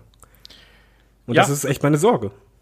Natürlich, das ist äh, eigentlich auch fast ein logischer Schluss, wenn man sich das mal so anschaut. Ne? Ich meine, klar, das war jetzt so ein Special-Event irgendwo, aber man könnte natürlich daraus den Schluss ziehen. Vielleicht macht man es wie, äh, wie Impact damals und es gibt einfach den äh, WWE Legends Championship und dann gräbt man immer wieder irgendwelche Leute aus. Nein, Quatsch, war nur Spaß. Das war damals schon furchtbar und äh, wird es garantiert nicht geben. Aber klar, das ist natürlich eine ne Möglichkeit, ähm, was man daraus sehen könnte. Bin ich komplett bei dir. Ich hoffe, dass wir daraus keine Konsequenz haben, weil das kann nicht der Weg sein. Man hat sich in den letzten Jahrzehnten schon viel zu oft auf die Legenden berufen. Und wenn man sich die Leute angeschaut hat, die da auch äh, zum Teil im Ring gewesen sind, ist es ja auch einfach so, dass die meisten von denen auch körperlich nicht mehr in der Lage sind, noch in irgendeiner Art und Weise äh, aktiv zu sein da sind wir ja, sind wir uns ja alle einig. Also selbst ein Rob Van Dam, der ja noch bei Impact äh, wrestelt, hat ja deutlich an Explosivität und an Fitness und an ganz vielen anderen Sachen irgendwo eingebüßt. Also ja, also das war ja schon bei äh, Impact schwierig, haben wir auch gesagt. Wir ja, hatten ja bei Match of the Week das Ding gegen Jeff Hardy und kurz danach das Rob Van Dam Match. Ähm, ja, das hast du ja auch gesehen. Also das sind alles irgendwie dann ge gebrochene Leute und jetzt nicht nicht vom Kopf her, sondern wirklich vom Körper her gebrochene Persönlichkeiten. Ähm, der nicht persönlich, sondern Person, sagen wir eher Person, dann auch, wo dann wirklich gesagt wird, ja, ein Rikishi, äh, der, der macht kein Stingface, weil wenn, der ist nicht geklärt. Und dann ist da der Großteil der Leute nicht geklärt und ähm, ja, das, das, das siehst du den auch wirklich an. Wie, wie sie stehen ja. oder sowas. Jetzt bei allen Witzen, die wir darüber gemacht haben, dass ein Kurt Angle irgendwie zur Blue Man Group gehört mit seinem blauen Kopf oder, ähm, oder mit seinen komischen Knien. Wer hat das gesagt? Ich glaube, das war ich. ja, das glaube ich auch. Also so ein guter Witz kann eigentlich nur von mir gewesen sein, von daher traue ich euch beiden nicht zu. Ähm, und auch, dass dann Kurt Engel immer so eingeknickt steht und sowas. Ähm, das kommt alles nicht von ungefähr. Ja, es ist ja. vor allen Dingen logisch, weil Wrestling ist so viel Schauspielerei und Booking dahinter ist. Es ist ja Hochleistungssport. Es hat ja einen Grund, warum selbst Footballer, äh, Footballprofis in, in Tryout versagen, weil die einfach körperlich nicht mithalten können. Und in jeder anderen Sportart sagst du, okay, komm, spätestens Mitte 30 ist Schicht im Schacht. Und beim Wrestling reden wir halt immer von ganz anderen Altersstrukturen.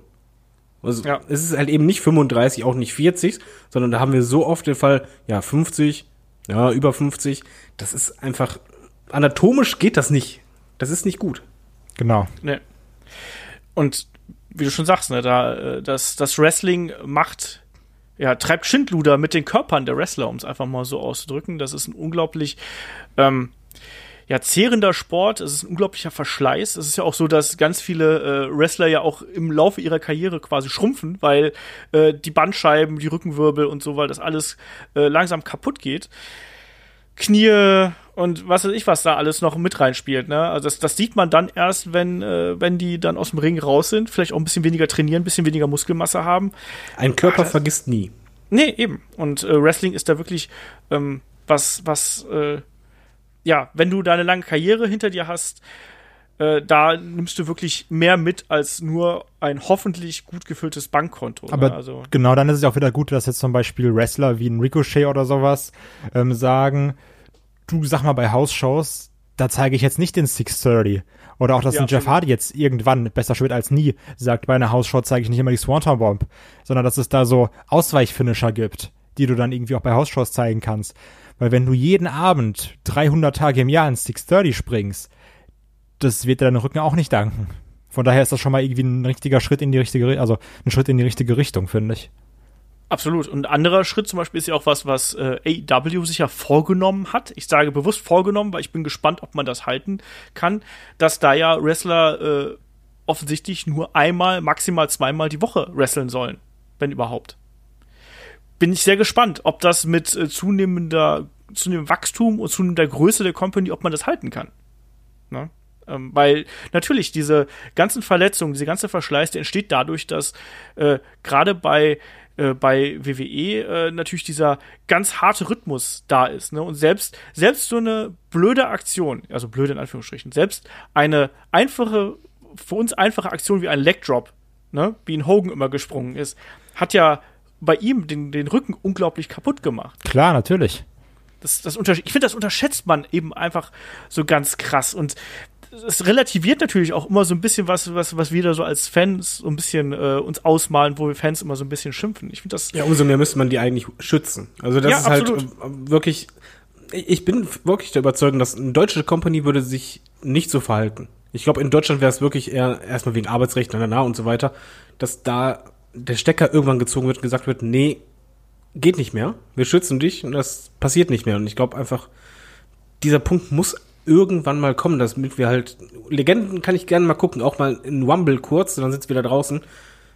Alles schön und gut, aber halt keine Matches mehr und vor allen Dingen nichts mehr, was den Ruf schädigen könnte, äh, schädigen könnte. Ja, oder den Körper an sich, auch dass man beispielsweise dabei Ja, das meine ich. ja, Goldberg und den Undertaker bei, keine Ahnung, 38 Grad oder 40 Grad, wie viel auch immer es da unter der äh, Sonne, unter, nicht unter der Sonne, aber unter den Scheinwerfern und unter der Sonne gewesen sind. Da müssen wir Ja. auch mal drüber sprechen. Bei dem Match, was da an gebotcht wurde und was da hätte passieren können, allein bei dem Fall auf den Nacken, das darf man Ja, nicht unterschätzen. Genauso wie halt ein ein Sting, wenn man ehrlich ist, als er halt sein WWE-One hatte, war ja auch nicht mehr in der fittesten äh, Phase seines Lebens, war ja auch nicht mehr der Jüngste. Da passiert halt schon mal schnell eine Verletzung, die ist dann gravierend.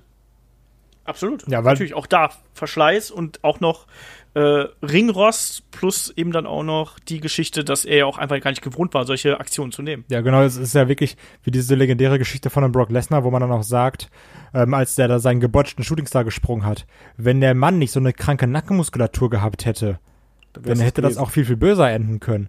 Und dann, wenn du das gerade überlegst, dann muss dann da ähm, so ein, so ein äh, weiß ich nicht, ein Ambrose oder keine Ahnung, oder Norman Reigns, den kannst du da so eine Buckelbomb von Rollins nehmen lassen. Die haben da auch die, die Halsmuskulatur, die Nackenmuskeln und sowas, um sich da reinschmeißen zu lassen. Oder halt, die haben es besser. Aber wenn du jetzt irgendwie an Sting denkst, der natürlich auch irgendwie für sein Alter trotzdem muskulös ist, ne?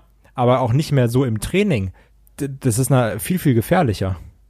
Plus eben jahrzehntelanger Verschleiß. Auch Genau, genau. Dazu, ne? Ich, ich glaube, das Schlimme ist halt, es, es muss wahrscheinlich wirklich irgendwann mal das passieren, was keiner von uns möchte, dass eine Leg- Legende sich mal ernsthaft verletzt, bis halt ein Umdenken stattfindet. Ja, das glaube ich Weil auch. ich finde gerade dieses Undertaker-Goldberg-Match, wie hätten wir reagiert, wenn Undertaker so auf den Nacken gefallen wäre und er wäre plötzlich querschnittsgelähmt gewesen?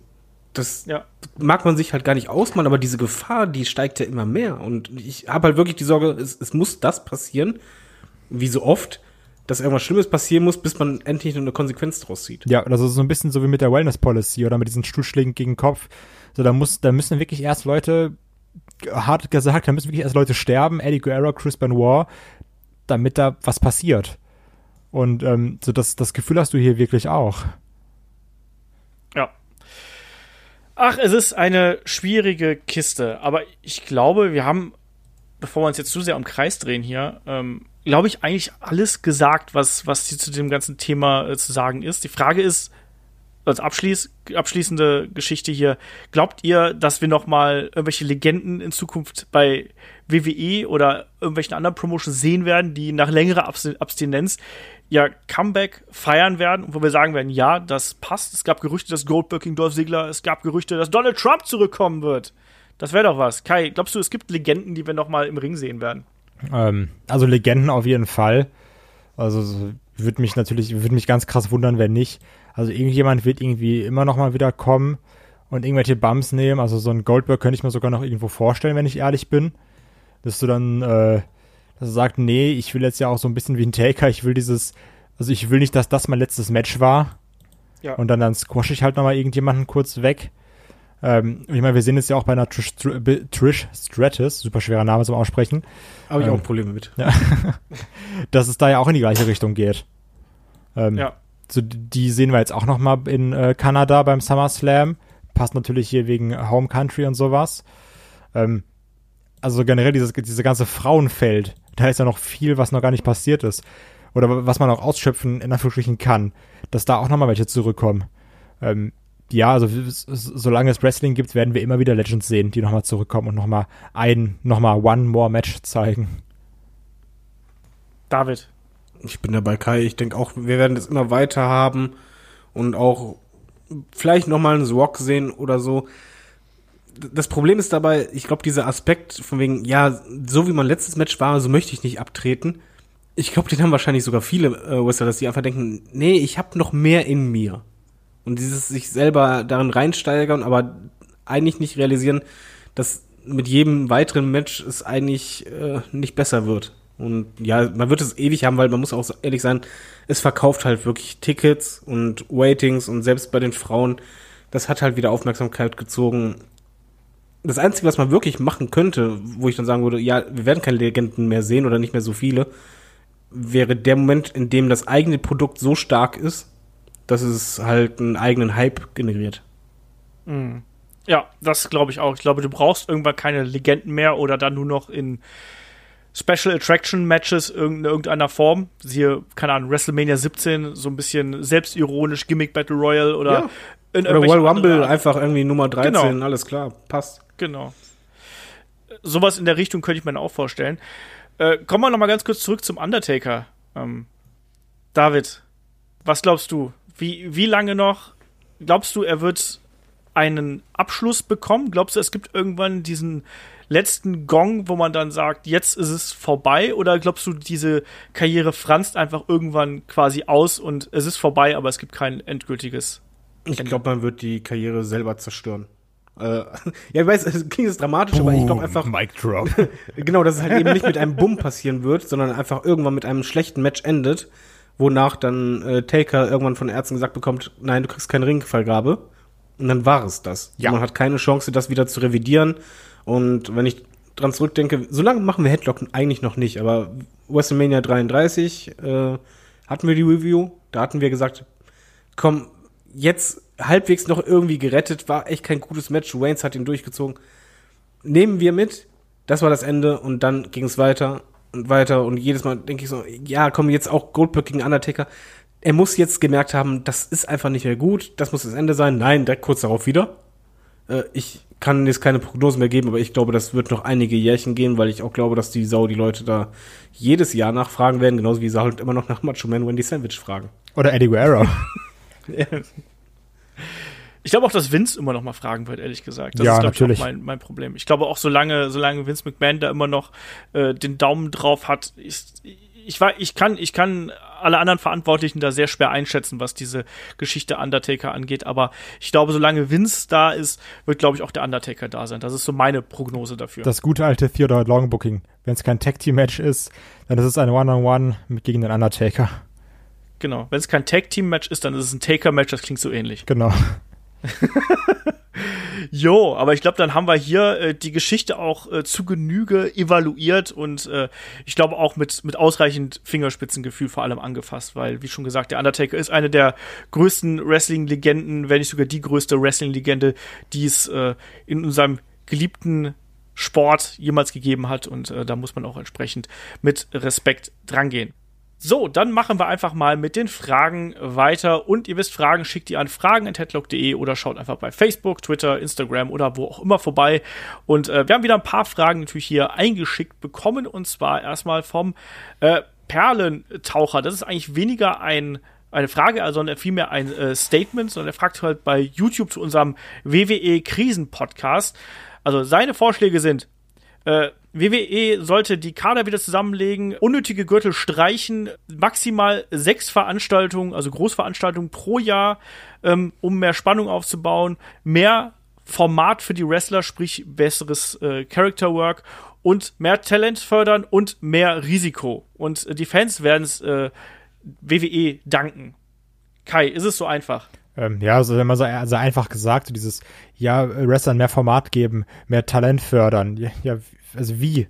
Also so, wen förderst du, wie willst du fördern? Was heißt, wagt etwas Risiko? Das ist so ein bisschen mit, mit Phrasen um sich werfen. Also jetzt so die ersten Sachen mit diesem Roster zusammenlegen, sehe ich persönlich anders. Ich finde, wir brauchen eine ganz scharfe Roster-Trennung. Das ist für mich immer besser, weil so hast du. Die wird im Übrigen jetzt auch kommen. Ja, also, also hoffe ich zumindest, ist ja dieses Gerücht, weil du brauchst irgendwie zwei getrennte Roster, weil sonst ist SmackDown immer ein aufgewärmtes Raw für mich. Das ist es momentan nämlich auch. Ich finde das ganz, ganz doof.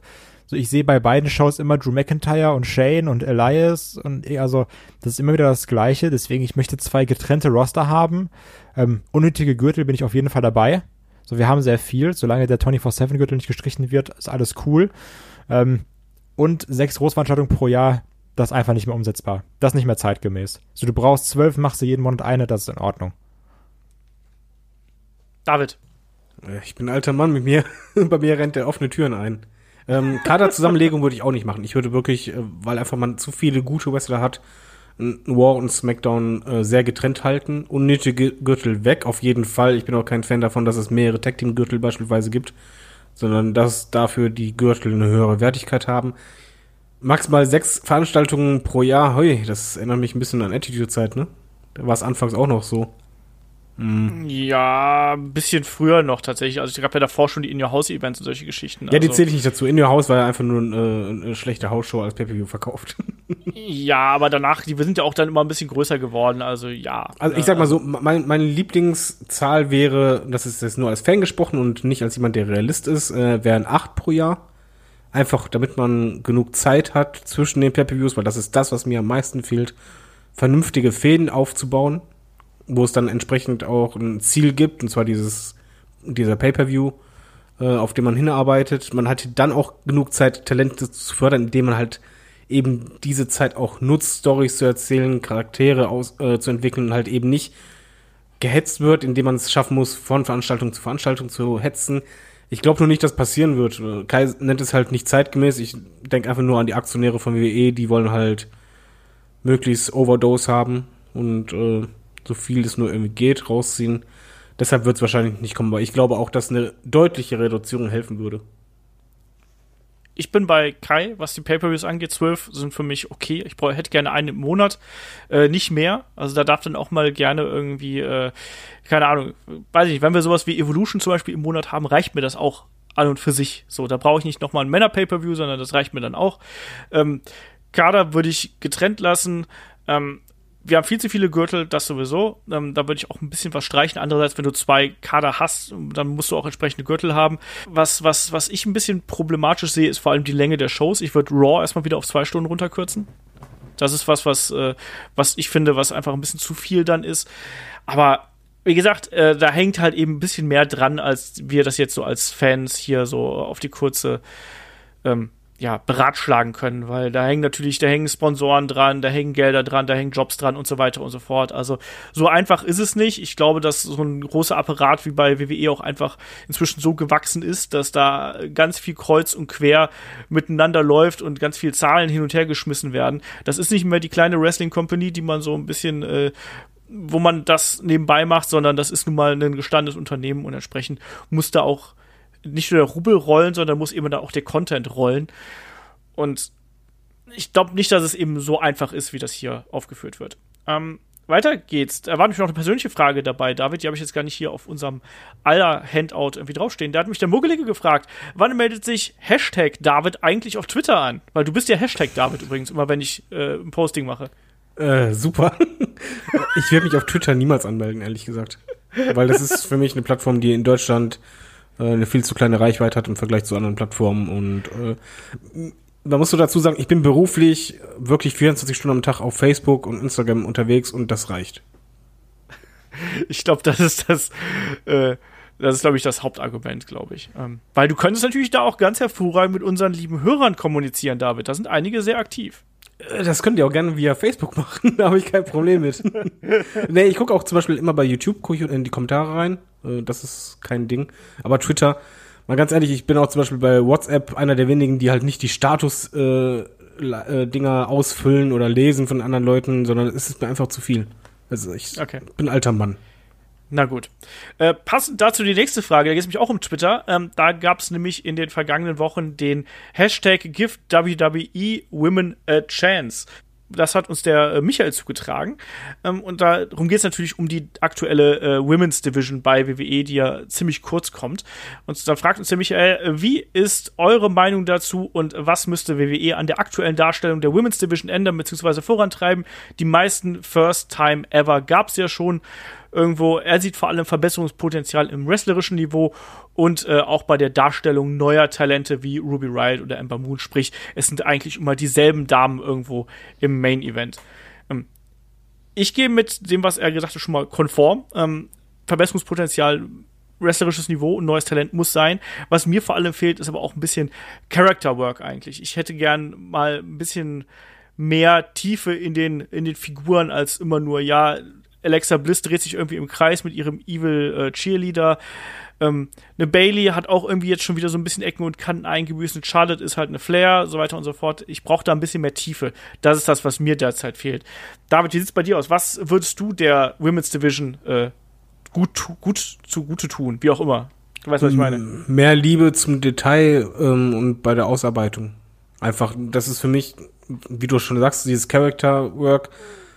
Eine Alexa Bliss ist für mich halt, obwohl ich sie super gerne sehe und, und gut finde, ist für mich halt auch einfach so, da, da geht's ja nicht voran. Und eine, eine Charlotte ist es auch für mich nicht viel anders geworden und, und äh, selbst eine Becky Lynch hat bei mir komplett an Momentum verloren, weil es halt einfach sich so oft Promos wiederholen. Das ist etwas, was mich sehr stört oder gerade bei den Frauen zurzeit auffällt, dass ich immer das Gefühl habe, ja, ich sehe gerade dieselbe Promo wie vor vier Wochen.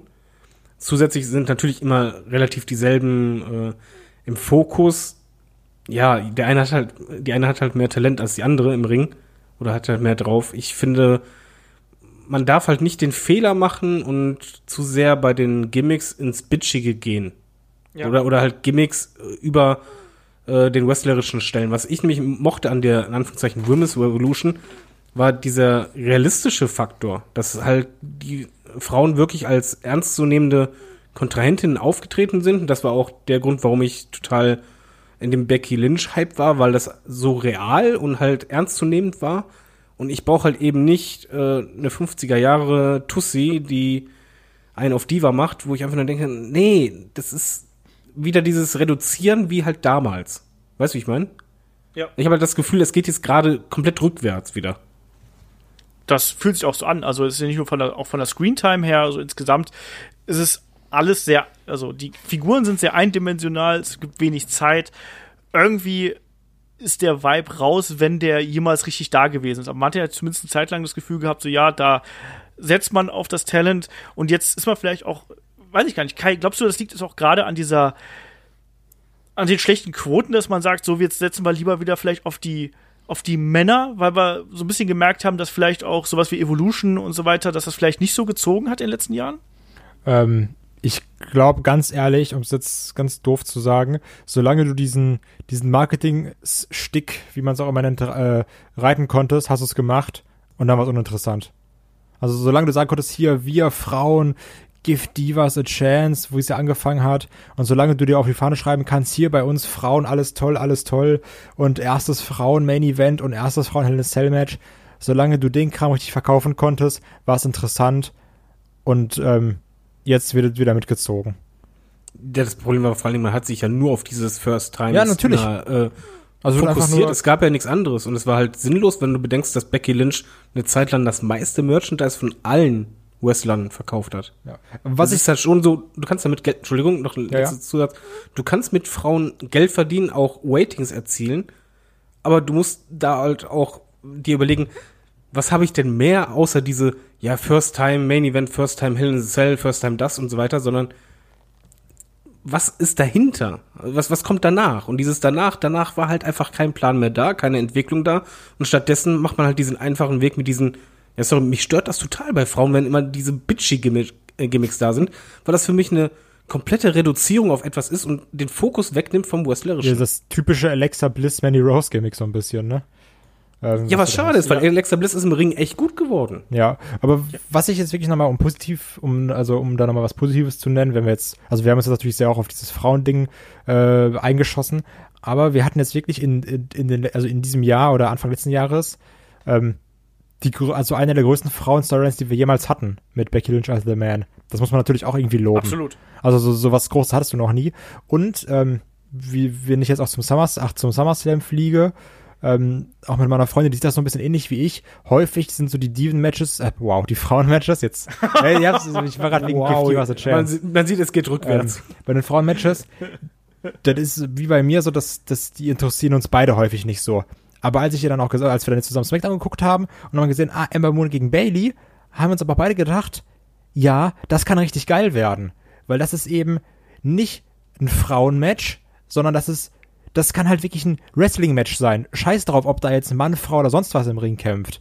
Weil du weißt, ähm, ich freue mich unfassbar, dass eine Ember Moon endlich mal diese Chance bekommt. Aber auch in einem SummerSlam ist ja trotzdem einfach eine sehr, sehr große Bühne, sich zu präsentieren und dann noch gegen eine Bailey zu kämpfen. Ähm, das wird, also ich, zumindest in meinen Erwartungen, wird das ein richtig starkes Frauen-Wrestling-Match. Und ähm, da Ja. freue ich mich auch wirklich drauf. Von daher finde ich, ist das mal ein richtiger Schritt in die Richtung, also ein Schritt in die richtige Richtung. Oder auch jetzt Ja. eine, ähm, eine Nikki Cross, die jetzt ja auch irgendwo gepusht wird, ist auch mal was, um neue Talente zu etablieren. Also klar, du kannst nicht alle mitnehmen, aber wenn du jetzt allein mal, wenn du jetzt allein mal davon ausgehst und sagst, äh, wir, wir hoffen jetzt, dass es bei, bei einer Ember Moon danach ein bisschen aufwärts geht und bei einer Nikki Cross, dann hast du trotzdem schon mal viel richtig gemacht im Vergleich zu vorher. Wobei, Und, Moment, und Alicia Fox ist nicht mehr da. Ja, das, ist, auch sowieso schon mal gut für die Women's und die Bellas. Revolution. Und die. ja. David, du wolltest noch kurz was sagen. ja, kurz, äh, ich, Ausrufezeichen. ich fasse mich kurz, Entschuldigung. Äh, ich finde genau den Aspekt, den halt Kai gesagt hat, sehr wichtig, weil er, er unterscheidet halt zwischen V-Match und Wrestling-Match und das Problem ist, die WWE macht das genauso, indem sie halt immer wieder dieses äh, ja betont von wegen, ja, wir sind Frauen, wir können das und so weiter.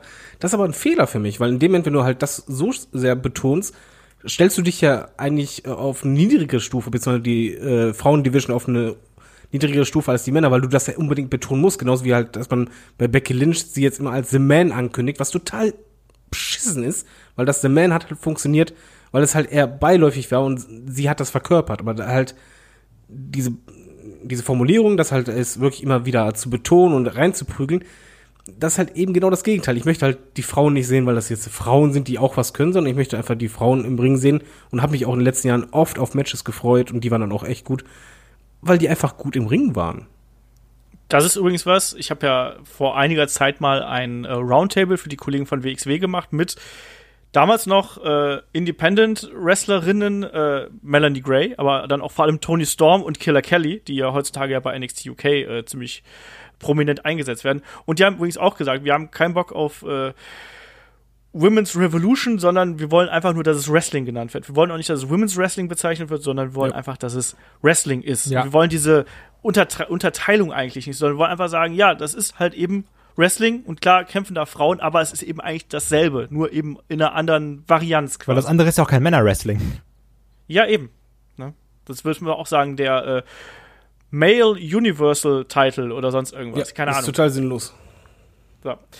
Weiter geht's hier. Der Thorsten fragte noch per Mail etwas zynisch, ähm, wo sind eigentlich die von euch immer so wieder, immer wieder so hochgelobten Wrestler Buddy Murphy und Pete Dunne im Main Roster von WWE abgeblieben? Darf ich antworten? Kann ich ganz kurz antworten, darfst du? Ja, okay. ja, macht halt. Genau da, wo wir wahrscheinlich alle das erwartet haben, was WWE draus macht. Du, du bist dran. Nee, Pete Dunne ist genau da, wo er sein muss. Weil äh, hättest du Pete Dunne zu früh bei NXT UK rausgezogen, wäre wär NXT UK komplett vor die Wand gefahren. Weil der war halt der Typ oder British Strong Style, bis jetzt ein Walter kam, haben die Marke getragen. So, und hättest du ihn irgendwo anders rausgezogen, ähm, oder eher früher rausgezogen, hättest du den Laden da abschließen können. Und deswegen de denke ich jetzt auch, dass ein Pete dann jetzt mehr in Richtung äh, NXT geht und dann auch irgendwann in Richtung Man Roster. Jetzt auch, wenn wir ihn bei äh, Tor ähm, Takeover Toronto sehen werden in dem North American Title Match, du siehst auch, was für ein Pop der bekommen hat. Also das ist eben nicht dieser UK-Star, sondern den kennen die Leute auch schon. Die, also auch diese NXT-Crowd und die Amerikaner so, die kennen alle auch einen Pete Dunne. Ähm, von daher, so ich, ich finde den Aufbau, wie man es bei einem Pete Dunne macht, gut. Das war schlau gewählt. Bei dem Murphy, ja gut, das ist eher blöd gelaufen. Aber Pete Dunne, finde ich, ist, ist doof. Also, nee. Ja, also bin ich ja komplett bei dir. Also Buddy Murphy ist und bleibt the best kept secret. Der ist irgendwie so secret, dass man nicht sieht. Ähm, Pete Dunne, ich weiß, dass ich den von diesem International äh, Shake-Up, dass ich den da bei SmackDown äh, verortet habe als Überraschung. Bin aber sehr froh, dass es nicht gekommen ist, sondern dass es nur Buddy Murphy erwischt hat. Und Pete Dunne ist, glaube ich, gerade bei NXT gut aufgehoben. Ich freue mich auf diesen Three-Way, den du gerade schon angesprochen Ja, ich hast. Auch. gut. Und äh, weil ich hoffe einfach, dass man an, Pete, äh, an, an, an Buddy Murphy noch irgendwann was sieht und dass man den vernünftig einsetzt, weil der ist ein guter, der ist auch gut am Mikro, der ist gut im Ring, aber anscheinend hat man gerade keinen Plan. Aber das ist ja, um es mal so auszudrücken, bei SmackDown auch derzeit ein bisschen schwierig, wenn da ständig was umgeworfen wird. So, ich glaube, das ist derzeit sehr ähm, undankbar, in diesem Roster zu sein. Wenn du nicht, also so als wenn du Topstar bist, ist es glaube ich okay. Wenn du aber quasi einer von den Indianern bist, die da so ein bisschen rumrennen, ich glaube, dann ist es, ist es blöd. Muss man so auszudrücken. Ich glaube, der fällt gerade dem ganzen Durcheinander da sehr zum Opfer. So, der Jael fragt äh, über Instagram, äh, glaubt ihr, dass Dolph Segler mit einem neuen Gimmick und neuem Namen nochmal overkommen könnte? Nee. also, nee.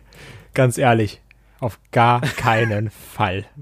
Eher komm ich in der WWE nochmal over.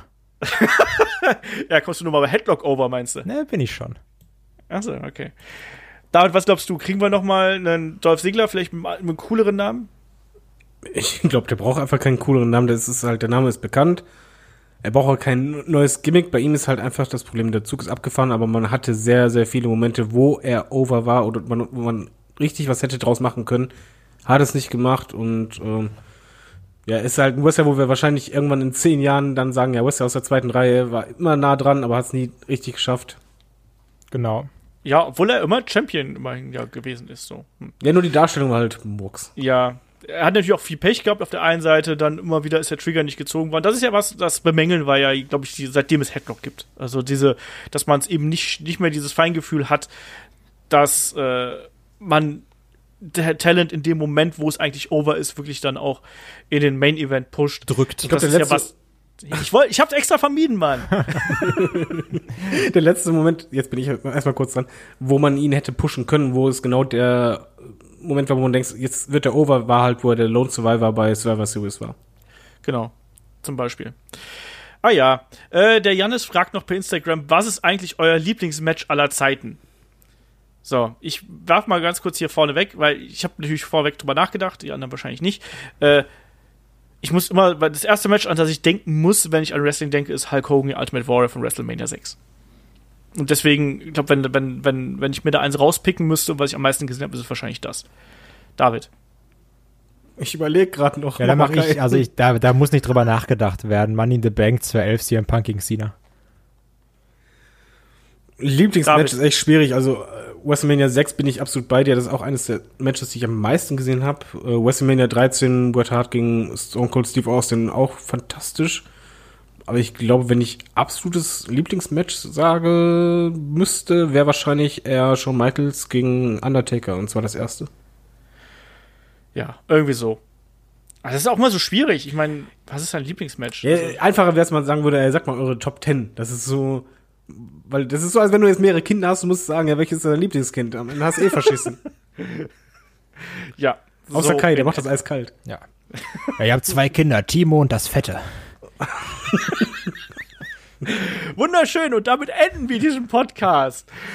Ähm, es war mir mal wieder ein Fest mit euch zu quatschen. Wieder viel zu lang, ähm, was eigentlich nicht so geplant war, aber ich hatte, ich hoffe, ihr da draußen hattet auch ein bisschen äh, Spaß an unseren Diskussionen hier über Legenden, über deren Rücktritt und über deren Karriere. Ähm, nächste Woche geht's hier weiter natürlich äh, mit der SummerSlam-Berichterstattung. Der steht ja schon kurz vor der Tür. Dann starten wir natürlich mit der Preview. Es gibt äh, natürlich auch dann die Reviews dann zum Wochenende gibt NXT Takeover. Wir haben natürlich, wenn ihr möchtet, schaut gerne bei äh, Patreon und bei Steady vorbei, unterstützt uns da.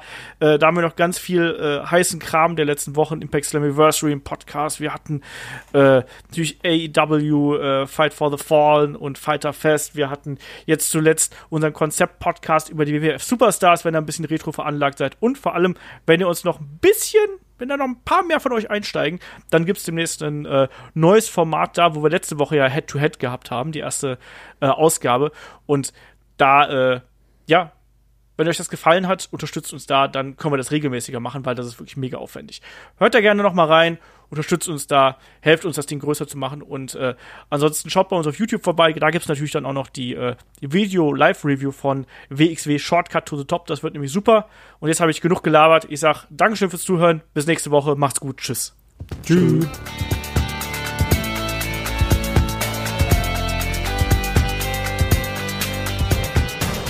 Headlock, der Pro Wrestling Podcast.